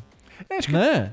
é, a gente quer ser o Homem-Aranha não pra salvar o mundo do mal, mas porque, caramba, seria muito legal me pendu- ir, pro trabalho me- me pendurando, né? Isso, é isso. Então acho, é, funciona. Acho que o Batman já não dá conta disso. Existem outros elementos que eu preciso sentir pra que eu possa ser o Batman. Inclusive, eu, eu me sentia estranho sendo o Batman pulando de telhado em telhado no, no jogo no Arkham City. Ele não é assim. O personagem não é desse jeito.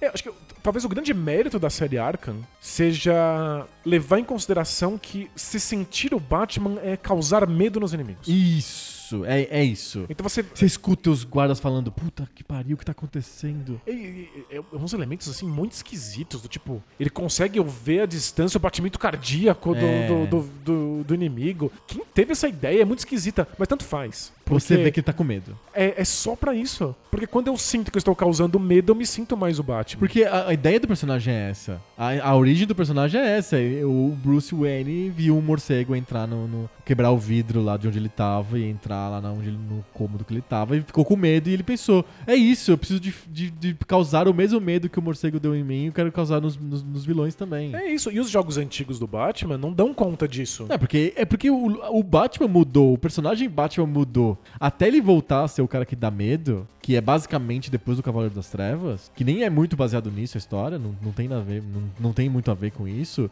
mas acaba meio que dando a linha geral de es- de espírito. É, talvez o Batman no 1 até funcione melhor do que o Cavaleiro das Acho Trevas que nesse sim, é. sentido. É, até então, o Batman era, o maior detetive do mundo, um cara de roupas brilhantes e que tinha uma, uma Batcaverna com uma moeda gigante, uma quarta enorme, uma coisa meio, meio Joãozinho 30. E aí. os jogos do Batman acabam sendo sobre você ter um monte de bugigangas. Bugigangas, bate bugigangas, né? Ah, Se isso ajudava você a sentir o personagem, ótimo. E aí, o, Homem-Aranha, ele, é sobre um- uma certa habilidade mais do que sobre um- uma narrativa ou sobre uma pancadaria. Eu acho que os jogos antigos, eles falham nessa, nessa capacidade de emular a sensação de ser Homem-Aranha, porque subir em cima de plataformas qualquer um faz. Eu tô fazendo piada com o, o Rambo cambalhoteiro, mas é que não existe de fato uma, uma diferença de interpretação quando eu sou o Rambo do Contra ou quando eu sou o Homem-Aranha no, no, no Nintendinho. Todos eles pulam plataforma. O Mario é encanador baixinho, ele pula em plataformas também. Exato. Não tem nenhuma diferença. Eu não ligo o jogo do Homem-Aranha e falo, caramba, eu sou o Homem-Aranha. Eu faço exatamente uma coisa que o Mario faria. Isso. Que o dinossauro verde que o Mario sobe em cima faria. que o macaco de gravata faria. Exato. É, é só no mundo 3D em É que o Homem-Aranha vira o o Homem-Aranha. Homem-Aranha faz uma coisa que é o do Homem-Aranha e que, portanto, faz com que eu me sinta encarnando esse corpo. Pular teias na cidade. É. É isso. E tanto faz quem são os inimigos, tanto faz quem qual é a história. Se eu bato ou se eu solto teia, tanto faz. Exato. Você pode fazer uma série de menções aos quadrinhos e criar um mundo interessante, mas não, eu quero estar vendo Manhattan do topo de um prédio, porque é isso que o, que o Homem-Aranha faz. Ele fica lá com aquela posição ridícula dele de aranha. É, porque ele fica meio de sapo, né? É isso, ele fica lá sa- sapeando em cima de um prédio. isso. É só isso que você quer fazer pra se sentir como esse personagem. Exato. E essa é uma coisa in- interessante de videogames de heróis. A gente só quer brincar de fantasia. Uhum, é isso. A gente não quer nem que faça sentido. É verdade. É só isso. E o- Eu gosto, no, no jogo novo do Homem-Aranha, eu gosto dessa sensação de estar pulando de parede em parede. Claro. Aquelas cenas em que explode tudo, porque tem que explodir tudo, né? São as que eu menos me interessa. Tem uma hora que eu incomodo de verdade no jogo, que o jogo entra num arco muito sombrio uma hora. Fica pesado. Fica assim? pesado e tal. Não me interessa muito. Eu gosto do Homem-Aranha, é um herói de, de, de dia. Ele é um herói diurno, assim. Sabe? Bonachão e fazendo piada. Fazendo piada e amarrando o bandido comum que ele tá passando pela cidade. O, o que eu gosto na sensação do Homem-Aranha Novo é quando você acabou o bairro, você limpou o bairro, aí você tá passeando nele e se escuta na polícia. Assalto de joalheria. Aí você vai lá e pega os caras. Sabe, tipo, É, coisa banal. É, É, suficiente, né? Isso. Ele é um herói banal, né? Isso. É, Ele não é um herói épico, ele não, Não, tá é salvando o mundo, né? é das, da- é das porcarias do cotidiano, o Homem-Aranha. Herói herói da perifa, assim. É. Isso, ele, ele tem problema pra pagar o aluguel. E é isso aí. Levou só 20 anos pra um jogo ser capaz de passar essa sensação. Só isso, porque foi. 26 anos. Se pensar que o primeiro é de 82. ele- Caramba, são 26 anos, é.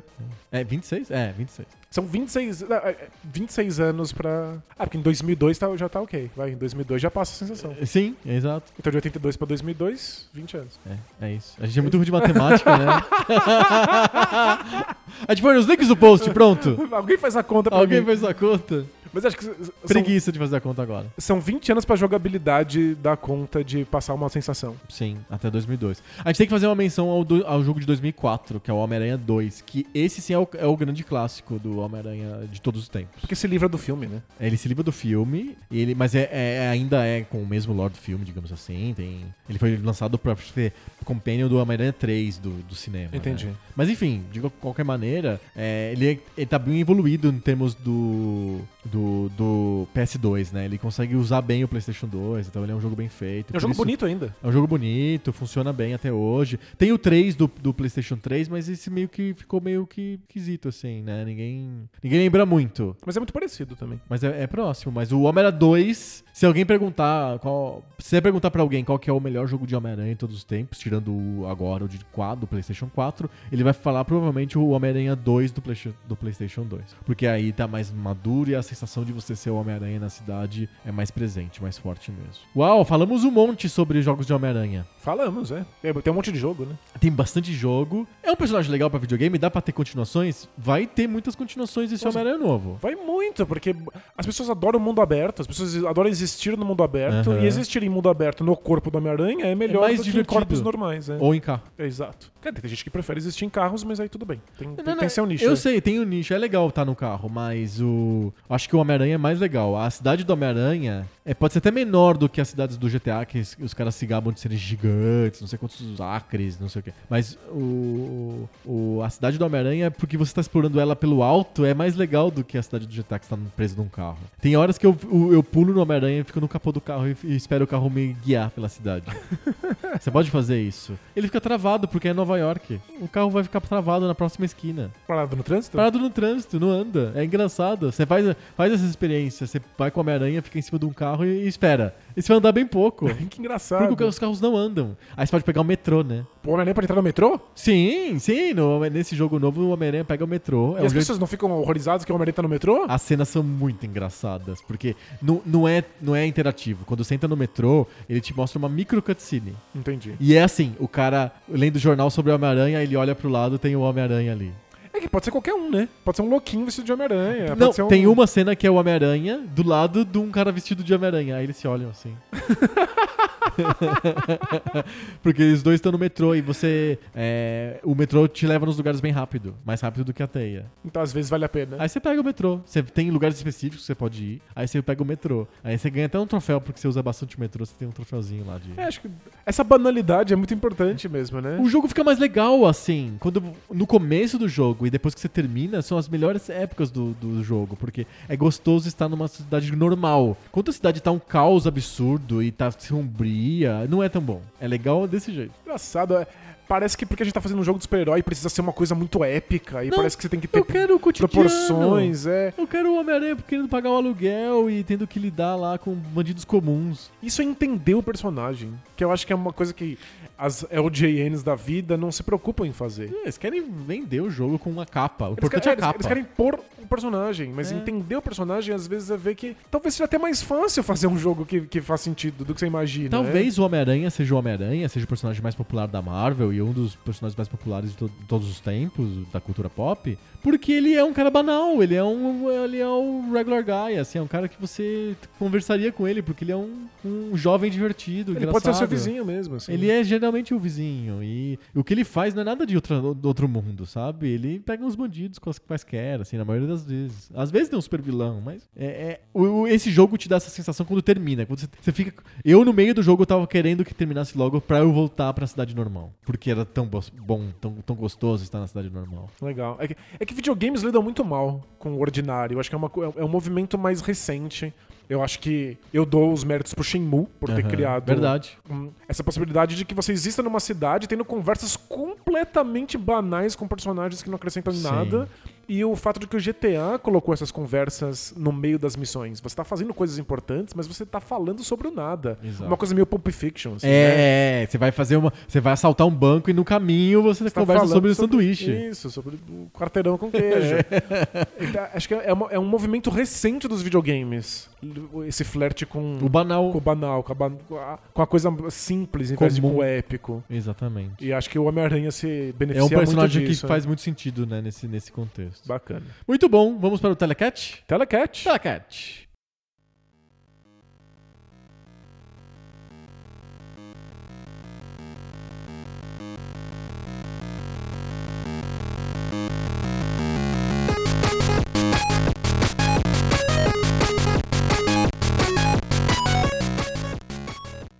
Telecat. Telecat. Telecat é aquilo que o Homem-Aranha fazia quando ele acabou de ganhar os seus poderes. É verdade, ele foi fazer luta livre. Coreografada. Aí ele era um cara inconsequente, um cara que curtia a vida e o dinheiro. Um cara sem moral. Um cara sem moral. Aí ele deixou escapar um cara que roubou lá uma pessoa lá. E essa mesma pessoa matou o seu tio Ben. E aí ele percebeu que com grandes poderes vem grandes responsabilidades. Ele percebeu que o mundo é muito pequeno. que os roteiristas são muito cruéis. É verdade, ele percebeu que os roteiristas são filhos da puta. Esse é o Telecat. Na verdade, não. No Poco Pixel não é isso. No Poco Pixel, o Telecat é um- uma brincadeira que a gente faz de sortear dois jogos e disputa- fazer uma disputa entre eles pra descobrir qual que é o melhor jogo dos dois. Isso, a gente sorteia aqui, na hora, no total improviso, e a gente de memória tenta descobrir quais desses jogos são. É, é o melhor. É o, gente- exatamente. E, nos, nos cinco critérios universalmente aceitos da e- revista São Games. É isso mesmo. Não é uma, uma disputa assim, eu acho mais legal. Não, não. A gente usa critérios. São ridículos. São, são, ridículos. são ridículos, mas são critérios. São critérios. São os que não são os que a gente queria, mas são os que a gente merece. É o que tem pra hoje. É o que tem pra hoje. Os cinco critérios universalmente aceitos da revista São Games. Que são? Música, gráficos, jogabilidade, storytelling e legado, que é o critério de desempate. Boa. E, e o sorteio também não é um sorteio aleatório. Não é são todos os jogos criados na história da humanidade. Não, não. A gente sorteia entre 200 jogos que vão estar nos livros do Poco Pixel. Livros do Poco Pixel. Livros do Poco Pixel. Tô sempre muito perdido. É, sempre em dúvida. A gente tá preparando eternamente livros que vão contar a história dos videogames através de 200 jogos. Boa. A gente vai abrir o crowdfunding aí, a gente espera ainda esse ano. E é, os livros vão contar é, contexto e a- base de 200 jogos importantes da história dos videogames. Então vai ter um, um texto sobre cada jogo. E esses jogos são os jogos que a gente usa pra sortear aqui no Telecat também. Boa. Então não se impressionem, o Telecat é jabá. é isso, é um jabá, não É, pois é. É um jabá. É pra gente mostrar quais jogos vão estar ali. Mesmo que alguns desses jogos a gente ainda não tenha escrito a respeito, que a gente não tenha feito a nossa pesquisa, a gente escolheu eles a dedo porque a gente sabe que eles são, São histórias in- interessantes, Exato. que eles demonstram momentos importantes Não são os melhores jogos da história dos videogames. A gente não botou em critério como critério ser bom jogo. A gente colocou como critério a história que o jogo propicia é boa. Isso. E não quer dizer a história que ele conta, é a, Ah, A não, não é história- storytelling do jogo. é a história que a gente pode contar sobre os videogames a partir desses, desse desses jogo. jogos. Os jogos são desculpinhas. Isso. No fundo, é um, são, são- serão dois livros sobre a história dos videogames. Boa. E os jogos são desculpas. Vamos sortear? Vamos? Eu vou mostrar aqui o meu, meu sorteio para a direção e a direção vai aprovar ou não o, a- o jogo escolhido. Alô, direção! O sorteio foi válido? Saiu Shenmue. Shenmue! é, eu, eu tirei Mega Man. Sério? É. Olha! A gente vai considerar qual Mega Man? Acho que é o primeiro, esse é o primeiro Mega Man. É o primeiro Mega Man. É. Per- perfeito, o de Nintendinho. E esse é o Shenmue. e aí? Mega Man versus Shenmue. É, Shenmue ganhou. Ah, tchau. E e tem carta. Carta super trunfo no, no é isso, é super trunfo, a gente não precisa mais fazer isso. Valeu? Até semana que vem. Sabe que eu terminei ontem à noite o, Ah, você terminou? o primeiro Shenmue de novo no- no- na versão remasterizada com muitas aspas do Play 4. Apresente o Shenmue e conta um pouco sobre a remasterização, já que pe pra pegar os ouvintes novos. Que a gente já falou do Shenmue 200 Nossa, vezes. os ouvintes velhos vão sair correndo, né? É, Shenmue é um jogo de 99 lançado pro Dreamcast, um, um jogo de mundo aberto Da própria SEGA. da própria SEGA, feita pelo Yu Suzuki, o sonho da vida dele. É um jogo sobre artes marciais, que se passa nos anos 80, embora seja feito em 99. 86, né? Ele se passa em 86, tenta simular uma cidade de Yokozuka em 86. Então a equipe do jogo foi pra lá, a arquitetura é verídica, as lojinhas que estavam disponíveis, o clima da, da, da região, quando chove, quando faz sol, etc. E no jogo você interpreta um personagem tentando descobrir pistas sobre por que, que o, o pai dele morreu. É um jogo de investigação, você passa 80% do seu tempo conversando com pessoas em busca de pistas e fuçando gavetas, e 20% do tempo você passa dando porrada num, num- num maluco de gangue. E uma lutinha do Virtua Fighter. Em luta de Virtua Fighter, que tem elementos de RPG. Porque Você tem que conquistar golpes novos. é, você aprende golpes novos e você melhora os golpes que você já tem. Todos eles têm uma barra de progressão. Aham. E conforme você vai dando esses golpes nos treinos ou nas lutas, ele vai subindo e aí eventualmente ele muda de forma. O, o Ryo, que é o personagem, consegue dar esses golpes de maneira melhor. Aham. tem muitas jogabilidades diferentes. É quem inventou todo o conceito de que o mundo aberto tenha outras atividades que não seja só a história. Então você pode ir no arcade, jogar arcades velhos da SEGA, Aham. ficar brincando de dardo, pode ficar treinando nos estacionamentos vazios, pode ficar simplesmente existindo na cidade, vendo as pessoas, conversando com elas. É um jogo que. Agora é muito engraçado ver que as pessoas falam abertamente disso, assim, como virou uma espécie de mote do Shenmue, que ele é a origem do videogame moderno. Aham. A experiência É uma linha moderna de- é, uma, é, uma- é um selling point do Shimu. Olha, você devia jogar esse jogo porque ele é a origem, é o pai fundador do videogame moderno. Isso é interessante, porque é uma coisa que Ninguém se falou na época, obviamente. Ninguém né? falou na época e que é uma coisa que se fala nos, nos círculos de fãs do Shenmue, mas Shenmue nunca é apontado como origem de nada. É um jogo que foi um fracasso absurdo de crítica e de, e de público e ele, é, ele tava muito invisível até agora sair nessa remasterização. E a remasterização é, É quase um porte direto, né? é um porte direto. É, o Shenmue 1 é um porte direto da versão japonesa do, do, do Shenmue do Dreamcast. O Shenmue 2 é um porte da versão do Xbox. Uhum. Porque ele recebeu um porte na época pro Xbox e aí o remaster bebe disso. E é melhor, né? É, que é um pouquinho melhor, sim. E o remaster tem algumas coisas muito boas, do tipo, o load é Instantâneo. instantâneo, o, que é- é- o load é gigantesco no Dreamcast, então entrar e sair de qualquer cômodo envolve alguns segundos de espera. Agora no remaster é, tudo acontece sem o load. Inclusive o load tá ali só porque é um charme do original. Aham. Porque toda vez que você ficava esperando o load acontecer, aparecia onde você tá, a hora, o dia. Agora aparece isso por dois segundos só pra você Pisca. saber, assim, é, dá uma piscada. Mas o remaster, o, o, o port aí tem sérios problemas. Eu peguei muito bug jogando. Olha só. Vários bugs de som. Eu fiquei preso em primeira pessoa durante o- o- dois dias de jogo. Dois dias? É, eu simplesmente eu falei assim, não tem mais como, o meu save já tá muito avançado, não tem mais o que fazer. Aí você ficou em primeira Eu pessoa. fiquei preso em primeira pessoa e o, o jogo não deveria te permitir andar em primeira pessoa. E você continuou. Eu ficava andando em primeira pessoa e eu continuei jogando durante um tempo, aí eventualmente voltou ao normal. Em primeira pessoa ele muda pra você investigar as gavetas. e Isso, é assim, só pra né? você interagir com objetos. Às vezes tem duas pessoas, por exemplo, conversando e você quer se focar em uma delas pra falar. Aham. Aí você entra em primeira pessoa, ele foca na- naquilo e aí Aham. você usa o botão de conversa e você conversa com a pessoa que você quer. Mas a- o porte é, nossa, muito safado. muito, cheio de pau, sabe? Então saiu uns patches aí, vamos ver se conserta. Os updates. Mas é isso, pra mim, na minha opinião, o melhor jogo de todos os tempos, embora jogar com o remaster tenha me mostrado vários defeitos do jogo que eu não percebia na época. Olha, isso é importante, hein? Mas é, é um jogo formador. Toda a no- a nossa compreensão do que é um jogo de videogame moderno, inclusive todo o mundo aberto que a gente falou agora do GTA e, e- do Homem-Aranha, são formados pelo Shenmue. Shenmue. É isso. E o Mega Man? Mega Man é um, um- também um jogo formador. Eu acho que ele é um dos responsáveis pela febre de plataformas do Nintendinho Sem dos anos dúvida. 80. É, ele é um jogo da, da- Ele não é um jogo da primeira leva do Nintendinho, ele é um jogo da segunda leva. Eu chamo de middle years aí do Nintendinho. É, ele é conhecido como Rockman no Japão e depois foi traduzido pro, pra, pra inglês como Mega Man e assim pegou, viu, o nome que ficou Por que será, né? algum motivo, não sei. É, E ele criou várias coisas interessantes para a indústria. Ele criou o primeiro jogo não linear, então você podia é, ir para os vilões que você quisesse, para as fases dos vilões que você quisesse, na ordem que você quisesse. E, mais ainda, a ordem podia ter um elemento estratégico, porque como você, quando você ganha de um vilão, você recebe a arma dele. E aí, dependendo do- da ordem que você joga, você pode usar a arma de um vilão contra outro vilão. E isso te dá vantagem na sua estratégia. E Mega Man 1 ainda é meio tateante com relação a isso, mas você também pode usar essa arma nas fases. Nas fases. O que já muda completamente a estratégia. Então você pode ter uma estratégia pra fazer uma fase sem arma nenhuma, mas você e tem outra com a arma. outra com, a, com uma arma que você pegou. Mas se você pegou outra arma porque você fez um outro chefe primeiro, é uma nova estratégia. Exato. E, e- e isso deu pro gênero plataforma uma variedade de coisas que você pode fazer que o Mario não tem. O Mario, ele é um jogo muito orientado pra mecânica do Mario. É gostoso você pular e desviar das coisas e, e, e bater nos, nos cubos pra você conseguir power-ups e cogumelos e coisas desse tipo. É, mas ele não avança, né? Ele é um personagem estático. Ele é muito igual o tempo inteiro. O Mega Man, ele te dá essa possibilidade de você mudar o seu próprio personagem pra modificar o jeito como você joga o jogo, como você experiencia aquele mundo que ele tá te propondo.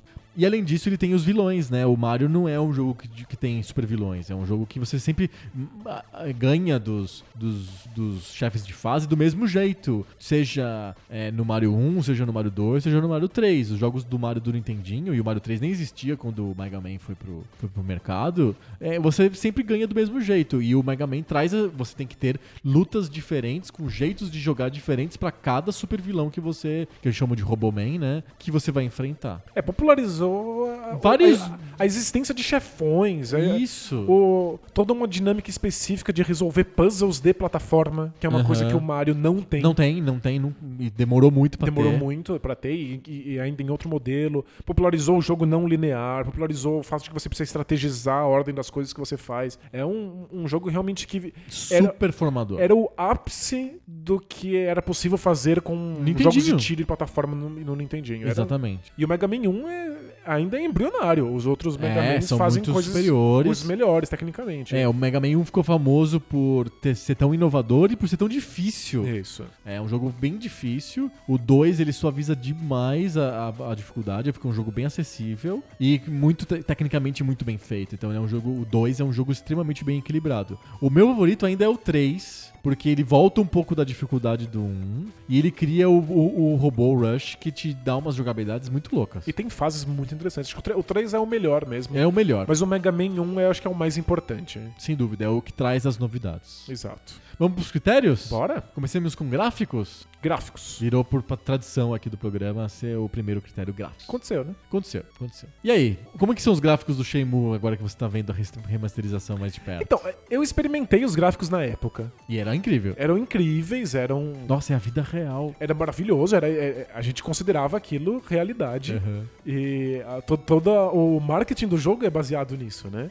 E hoje em dia, olhando pra ele, eles são extremamente caricatos. É impressionante São. como eles parecem personagens da Pixar e não nada, nada próximo da realidade. Sim. E as texturas são uma afronta, as, as, as coisas são feias. Mas As coisas são muito feias. o- o- os, os personagens, as feições dos personagens, os Eu acho até que, rostos, é- até que o rosto dos personagens é, é uma coisa menos feia do jogo. Porque eles são mais feitos pra ser caricatos mesmo. Então, é um personagem que parece desenhado. Parece que é aqueles bonecos russos que você desenha a, vo- a- a vovó, assim, no, no- no bonequinho. Sim, é. A- o, o boneco é liso, mas aí você desenha. A O- cara dele é uma textura dentro de, um, de um- Isso, uma de um- bola 3D. de uma, uma cabeça de Playmobil, assim, sabe? E, e eu acho legal, é interessante isso. ó. Os jogos de Lego hoje fazem isso, né? É, mas é Mas os outros objetos são muito feios. muito, é tudo, as texturas são horripilantes. Mas é, eu tô muito impressionado como os modelos 3D continuam funcionando muito bem. Aham.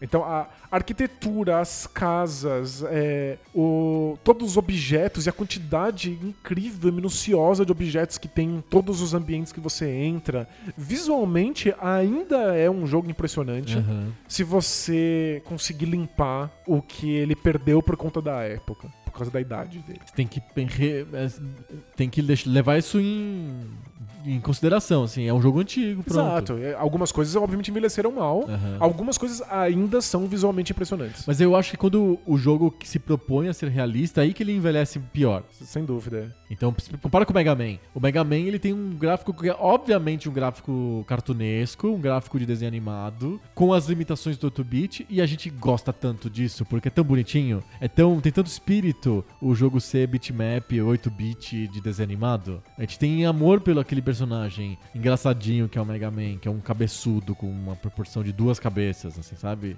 É bonitinho, ainda funciona. É. A animação é interessante. Você Os- não sente que envelheceu. Os personagens são muito simpáticos, o character design é legal, o design de todos os robôs é bacana. É legal. É, O, o o mundo é bonitinho. Ele, não parece envelhecido. O Shenmue parece muito mais envelhecido por causa da proposta dele. Sem dúvida. Mas eu, eu ainda acho o Shenmue é- é impressionante graficamente.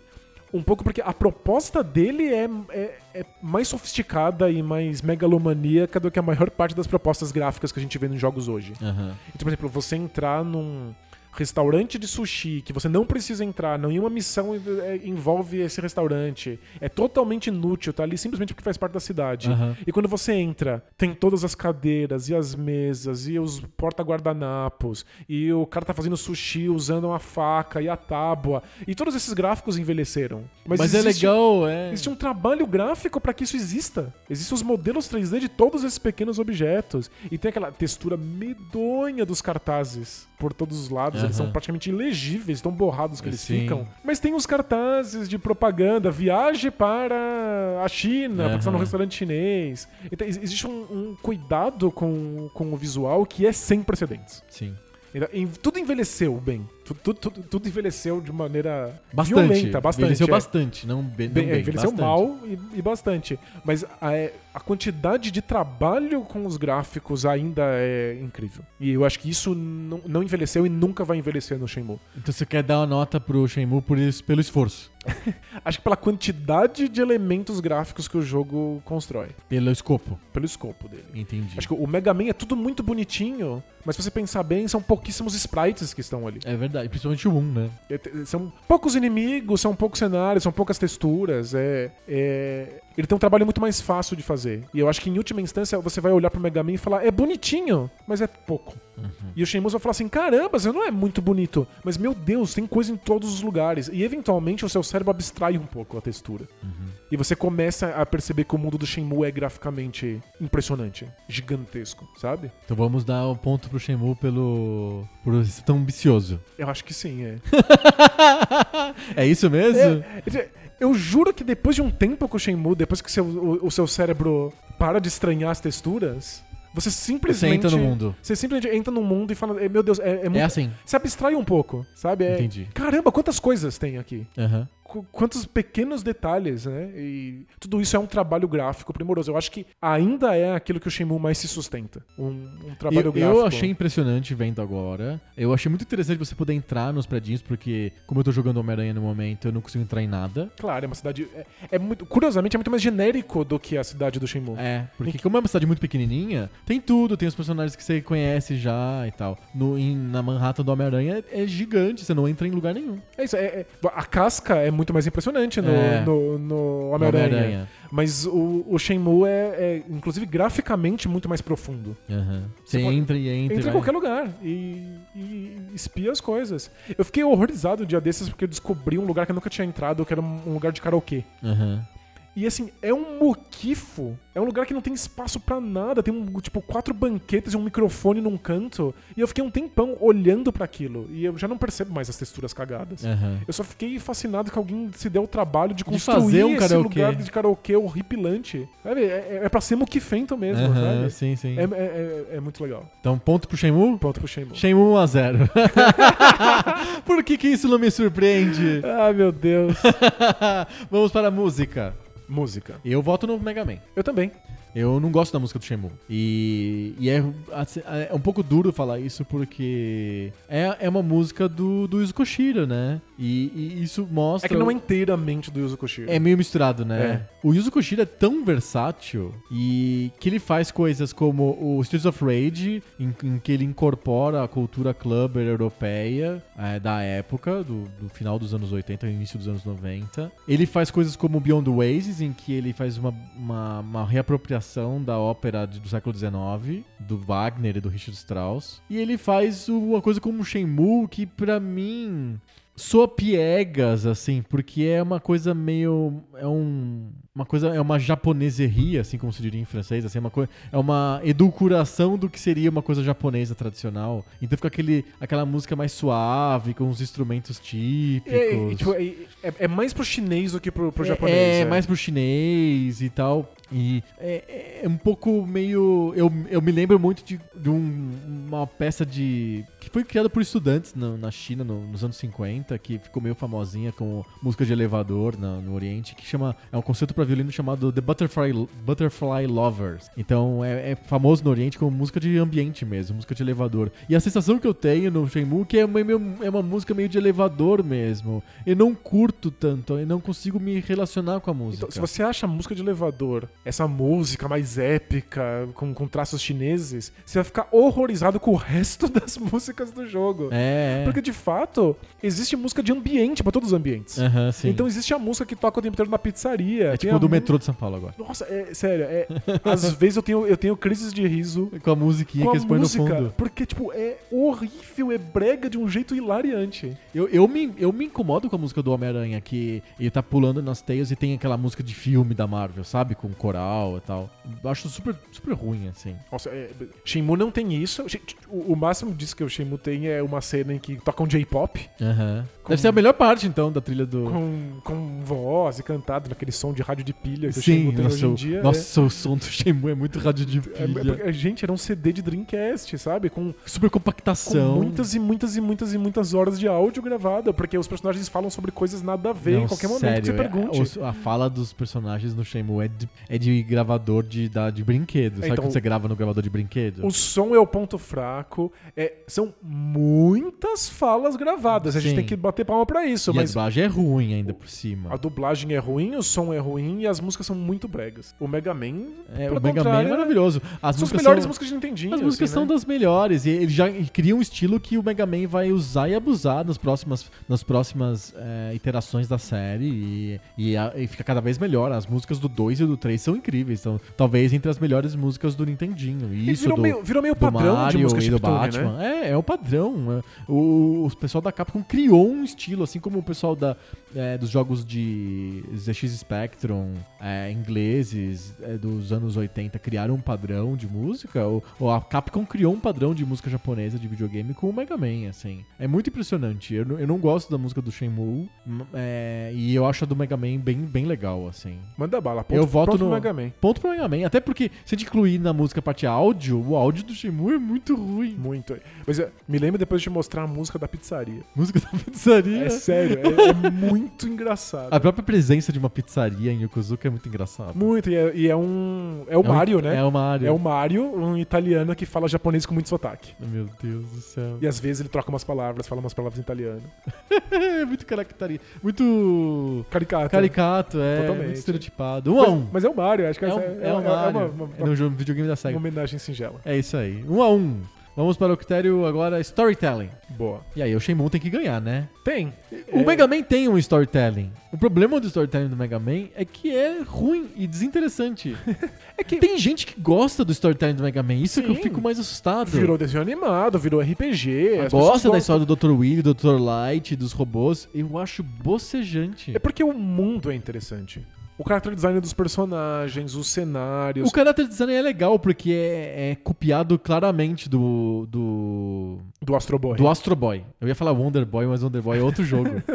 é do Astro Boy, é, exato. É, é muito cópia do Astro Boy. E que é legal. E aí o Mega Man fica legal. Mas o lore em si, muito chato. Eu não, sei, eu não sei por que a gente não deveria ver o Mega Man como uma coisa abstrata. Eu não precisa ter uma justificativa É claro. pra aquela fase existir e ter um robô no final, né? Não precisa. E eu não gosto também de você matar os oito robôs e depois ter que enfrentar um monte de outras coisas pra depois chegar no, velhinho que é o chefão final. Podia ser só os oito robôs, eu ia me sentir o cara mais esperto do mundo porque eu matei oito robôs. E foi foda pra caralho. É isso, ganhei. Começo de novo. Pois é.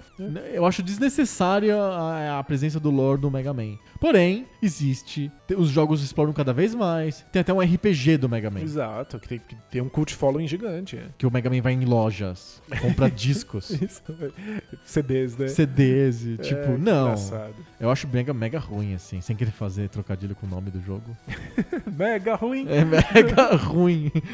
O lore do Mega Man é mega ruim. E do Shenmue existe. E é uma história Isso. que, que tá lá, se sustenta. É que, assim, eu, eu- eu acabei de jogar de novo. Você, como E- uma pessoa mais velha agora, como que você sente a história do Shenmue? A história que o jogo propõe, as, as coisas que são que estão de fato acontecendo, a- o, a- a- o movimento que a história faz, é muito fraco. O- o- a história não tem momentum, assim, você acha? Não, ela- as coisas que acontecem são ingênuas. É, os grandes momentos tendem a ser bobos. Forçados. forçados. Tem essa coisa muito infantil de arte marcial, do tipo, você enche de porrada a máfia chinesa e a máfia chinesa fala assim: Eu vou lembrar disso! E sai correndo. do moleque E que deu um soco é, nele. e depois volta com mais gente pra tentar bater mais em você. É, tipo, é, é- é muito bobo. Mas é que existe um storytelling que o Shenmue formou, que não é um storytelling que é contado, que é um storytelling que é experimentado. Ah, tá. É isso que o Shenmue brilha. Esquece um pouco a história que o jogo tá querendo te contar, Que é besta. que é besta, e experimenta a história que o jogo conta simplesmente por existir. Aham. Existe um storytelling que é estar numa cidade que foi recriada, em ficar acompanhando a florista quando ela volta do trabalho, Perfeito. em ver qual é a dinâmica desses personagens. Agora que eu pude jogar finalmente em japonês, eu tive um prazer novo que é descobrir qual é o, o sufixo que cada personagem usa pra falar com o Ryo. Que é como o jeito de tratar o Ryo, né? Isso, alguns chamam ele de Kun, outros É, O Kun de... é o mais derrogatório, né? Outros de Chan, outros de Chan S- com carinho. outros de San. Alguns chamam ele pelo San é nome. bem respeitoso. Alguns chamam ele pelo nome, outros chamam ele pelo sobrenome. Aham. E fazem misturas desses sufixos com nome, isso, Aham. com sobrenome. Então dá pra você entender qual é a relação do personagem com essas pessoas. Sim. Existe uma história que tá aí, e que é storytelling, que o jogo não conta diretamente pra você. Você tem que intuir. Você vai pegando as coisas, as pistas pelos cantos e vai vendo como é que você se O sente. Shenmue é bom pra criar narrativa emergente, de eu ter a minha própria história no jogo? É, acho que essa, a sua própria história é um pouco a história dessa cidade e dessas pessoas. Aham. Mas sim, você pode ter prazer em ficar conversando e acompanhando quando o cara da loja militar termina o namoro dele com a florista. ele te conta, você fica sabendo disso. Aham. Você pode todas as vezes conversar lá com o pizzaiolo, ele fala umas coisas nada a ver, são muito engraçadas. E, e tudo bem. E isso é uma narrativa. A narrativa formal do jogo é muito mais fraca do que isso. Sim. E engraçado que tem uma coisa no Shenmue que lembra um pouco a, a, a parte formal dos romances modernos. Em que nada acontece, nada acontece, nada acontece. E aí quando parece que alguma coisa vai acontecer, Não acontece. você cria uma, uma, uma sensação no leitor. Você cria um... um- um- você fica na, na, na beirada da cadeira. Aham. E aí não era nada demais. Aham. É, é- é incrível, o, o- o Shenmue, não sei se tem pretensões artísticas de simular isso, mas é, é exatamente a mesma forma.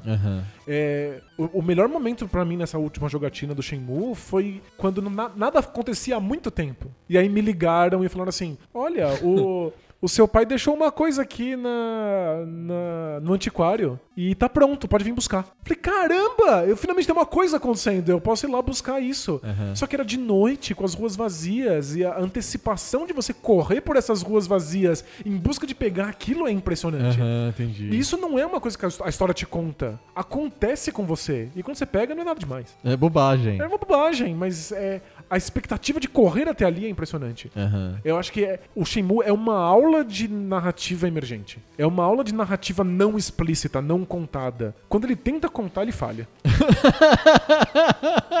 o que ele tenta fazer Ele- diretamente é, é bobo. Tudo que o, o que você falou até agora foi o Shenmue podia ser muito bom, mas ele não conseguiu chegar nisso, mas no, no meio do caminho ficou legal. Acho que o, o- o engraçado é que assim, ele é muito bom, muito bom, mas é- o que ele tá tentando fazer É talvez mais ainda, e aí não consegue, ele não, não chega. consegue. É, É ponto pro Shenmue, é então. ponto pro Shenmue. É, Porque ele cria um universo que você se relaciona. E Isso. que você liga, você liga pra esse universo, você se importa com esse universo. Sabe que eu, acho que o maior erro das pessoas que tentam descrever Shenmue é descrever ele como GTA. Uhum. Ele não é o GTA, ele é o- ele é o Harvest Moon. Que é sobre, sobre o nada, sobre o cotidiano. É, ele é o Harvest Moon que você nem planta, você sequer planta. Aham. Não tem nada mesmo. Nada. Você vai, você vai treinar arte marcial no, no estacionamento. Porque você tá entediado. Isso, e jogar arcade, e comprar miniaturas na, na, na lojinha. E sortear e, e pegar umas porcaria que você fala, droga. É, ele, fica, É. ele fica meio puto assim. Ah, que merda, veio isso. Eu já tenho esse. Ele fala assim: esse de novo? Porque é o que a gente sente quando a gente brinca dessas coisas. É né? muito bom. E é claro que ele tá tentando fazer coisas, mas às vezes ele tá esperando, porque a coisa não pode acontecer agora. Aham. É, é, é um Harvest Moon e eu acho que é um, um avanço em termos de narrativa. Um jogo poder ser assim. Sobre o nada. É. Legal. 2 a 1 um pro Shenmue. Boa. Vamos para o último critério não de desempate, que é o critério jogabilidade. E aí que o bicho pega. Pois é. Porque nós temos uma jogabilidade muito bem feita, que é a do Mega Man. O Mega Man é. O lance dele é a jogabilidade. Porque tudo que ele cria no jogo é pra jogabilidade. ele Isso, não é cria desculpa, nada para que não seja pra jogabilidade. Então o fato de ter vilões não é porque a história exige que tenha seis, que no caso do Mega Man original é seis, mas seis ou oito vilões diferentes. Não. O que, que exige que os vilões sejam diferentes um do outro é a jogabilidade de eu roubar a arma do cara, de eu ter uma estratégia de encadear a ordem da- das- dos chefes que eu vou querer encarar e assim por diante. Então, é a jogabilidade é que manda, que é impera o Mega Man. Perfeito. É, o Shenmue tem. a- O ponto aqui é que ele tem muitas jogabilidades diferentes. Aham. É, existe uma jogabilidade de existir no mundo, de controlar o personagem. Existe uma jogabilidade de olhar pro mundo, que ele in- inventou-se, na falta de um segundo analógico, uma maneira de você simplesmente correr e estar espiando as coisas. Tem a jogabilidade de colecionar, tem todos os arcades que você pode jogar, os jogos de dardo, a luta do Virtua Fighter, que é a principal jogabilidade que você tem.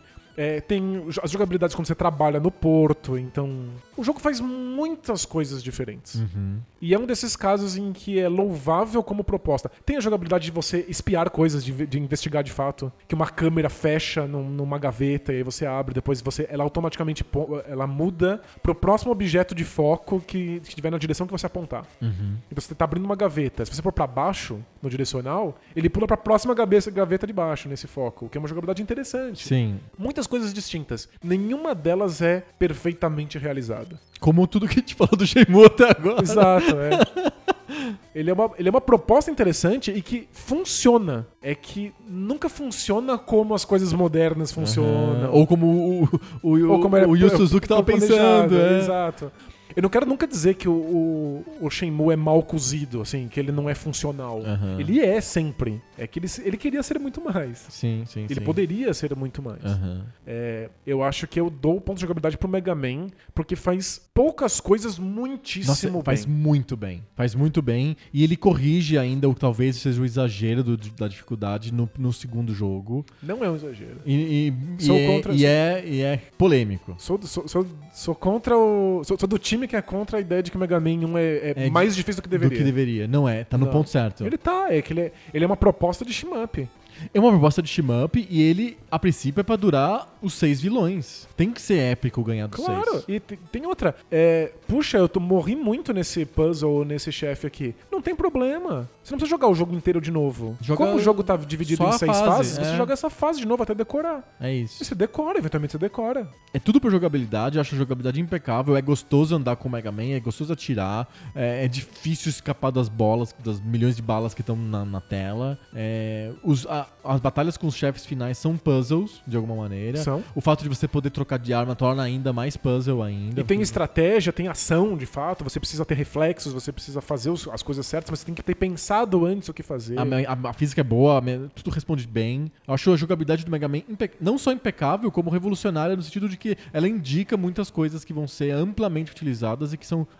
talvez seja a, a mola motriz dos plataformas que vão dominar o Nintendinho na- na- naquele, naquele período tempo. Perfeito. É ponto pro Mega Man. Ponto pro Mega Man. E é o Joga- empate. A jogabilidade do Shenmue é muito interessante, também ditou várias normas do que seria, aconteceria, mas nada é tão bem realizado quanto o Mega Man faz. Perfeito. Logo de princípio, logo no Mega Man 1. 2 a 2 E o desempate vai ser usado dessa vez. Olha, é, Vamos para o desempate. o desempate O desempate é um desempate, a gente tá falando do critério legado. E aí? é desempate. Aí sinto muito. Aí o Shenmue leva, né? O legado do Mega Man É grande. o Mega Man. é. Não, não, não, o legado do Mega Man não é o Mega Man. Na minha opinião, o legado do Mega Man é um monte de jogabilidades que foram muito importantes nos anos 80 e 90. Mas isso é autocontido. Isso é, é- funciona muito bem pro Nintendinho, por exemplo. O Mega Man é um, é um, um jogo formador para o Nintendinho. Assim como o Mario é um jogo formador pro Nintendinho. Talvez sejam os dois jogos mais formadores pro Nintendinho. E aí entram jogos secundários. O Castlevania, o Ninja Gaiden, como jogos formadores pro Nintendinho. Mas o Mega Man e o Super Mario são os jogos formadores do Nintendinho. Então, é que eu-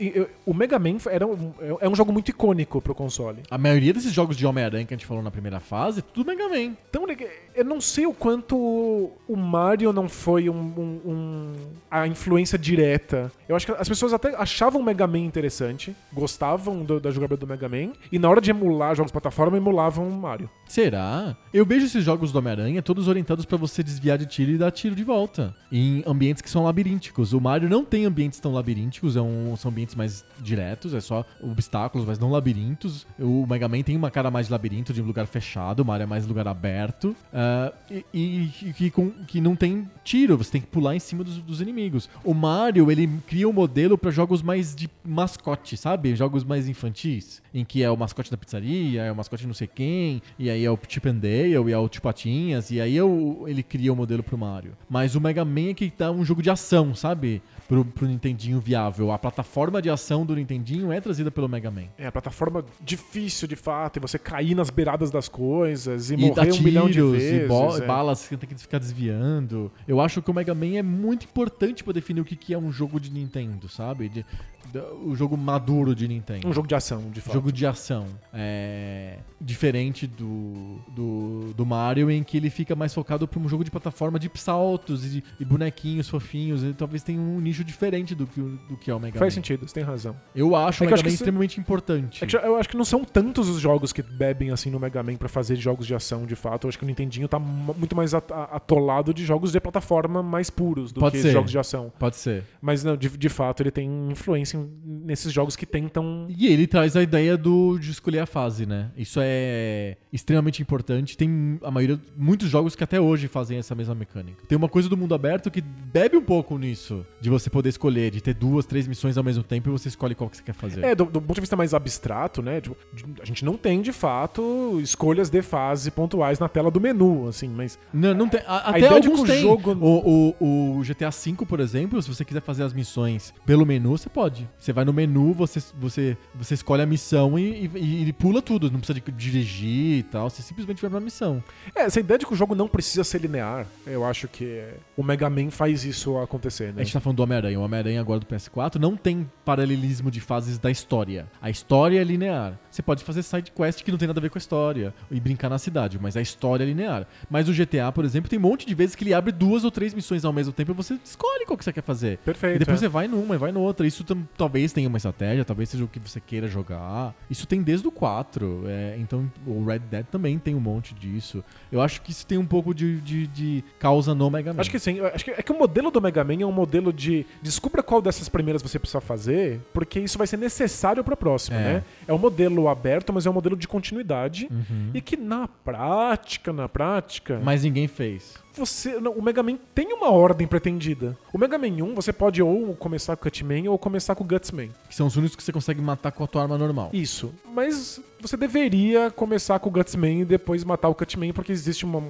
uma coisa na fase do Cutman que você pega com o Gutsman e mata ele mais rápido. Perfeito. Então, ele parece aberto, mas ele não é. Na verdade, ele quer que você descubra qual é a ordem correta pra Entendi. fazer as coisas. Aham. Eu acho que esse legado do, do, do mundo aberto, de você fazer as coisas na sua ordem, é bem indireto, mas eu acho que o Mega Man mostrou que isso era uma possibilidade. Isso, acho que sim. Mesmo que o Mega Man não tenha feito de fato. E eu acho que vários jogos deviam ser assim. O, o Battletoads era um jogo que implorava pra ser um jogo que nem o Mega Man. Sem dúvida. É, é, eu acho que resolve uma série de questões de jogos muito difíceis. Que é não ter que te obrigar a começar do começo porque você morreu. Eu quero ficar bom naquela fase, não no jogo. Você faz coisas muito pequenininhas. É só isso. Você treina essa fase quando você quiser. que é o- Exato. É o, modelo hoje do, do Cuphead. Do- né? Exato, perfeito. Eu acho bem importante, eu acho que o Mega Man traz tudo isso e é, é um, é jogo bem importante, tem com, com muito legado. Eu não acho que ele seja um, um jogo de mau legado. Não, não, é um jogo que ganharia de quase todos os outros jogos no- na, na briga do legado. Você tem razão. É que o adversário dele agora é o Shenmue. É, é que o Mega Man tem um, um legado gigantesco que é ele próprio também. Que é tipo uma franquia que durou por muito tempo. Acabou de lançar o 11. Pois é, porque as pessoas ainda querem esse tipo de jogabilidade. E quando elas não encontram isso diretamente em algum lugar, elas ainda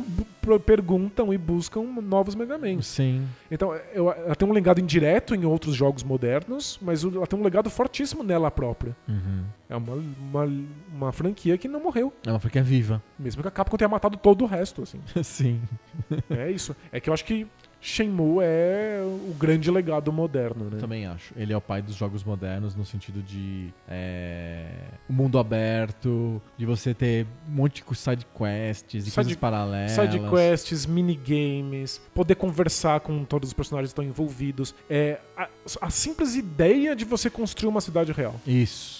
A Que- ideia da cidade. Que virou um mote do, do, do GTA, por exemplo. Isso. E depois um fetiche de toda. Todo jogo. todo jogo 3D. É, o Watch, Watch Dogs e o sei lá o que.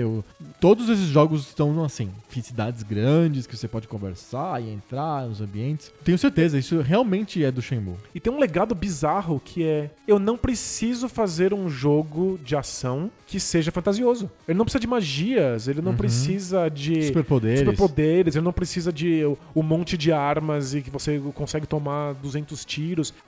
Os videogames tinham muito medo de falar sobre o mundo real, de, de mostrar o mundo real de fato. Uhum. E o Shenmue mostrou que isso era uma possibilidade. E a partir daí você pode ter, olha, vamos fazer esse jogo em Nova York, vamos fazer Sim. esse jogo ser em tal lugar. Uhum. É, vamos fazer esse personagem não fazer nada. Ele é uma pessoa. É, todos esses jogos de walking simulators, de você explorar as coisas, você simplesmente existir no mundo, entender, pegar pistas indiretas, tudo veio dessa possibilidade do Shenmue. De realidade alternativa mesmo, de eu sair, eu desligar um pouco a minha própria realidade e graças ao videogame eu me transportar pra outro lugar. É isso. Que é o que eu me sinto com Homem-Aranha, que você se sente com Shenmue e que muita gente sente com GTA. que a graça é estar em outro lugar. Que o GTA Online é só isso. É. Estar em outro lugar, que não tem missões, não tem história. Eu só simplesmente quero estar com meus amigos num lugar que não é a minha vida. Que é ser um gangster em Los Santos, sei lá, whatever. É, e é, é diferente do, da relação que a gente tem com o jogo abstrato, que é um pouco. Eu saio das minhas preocupações porque eu me coloco nas preocupações do jogo proposto. Esse tipo de coisa que o Shenmue, o GTA e o Homem-Aranha permitem é. Eu nem sou mais eu, sabe? Eu Aham. sou. Eu, eu sou alguma coisa naquele mundo. Sim. É um outro processo de imersão,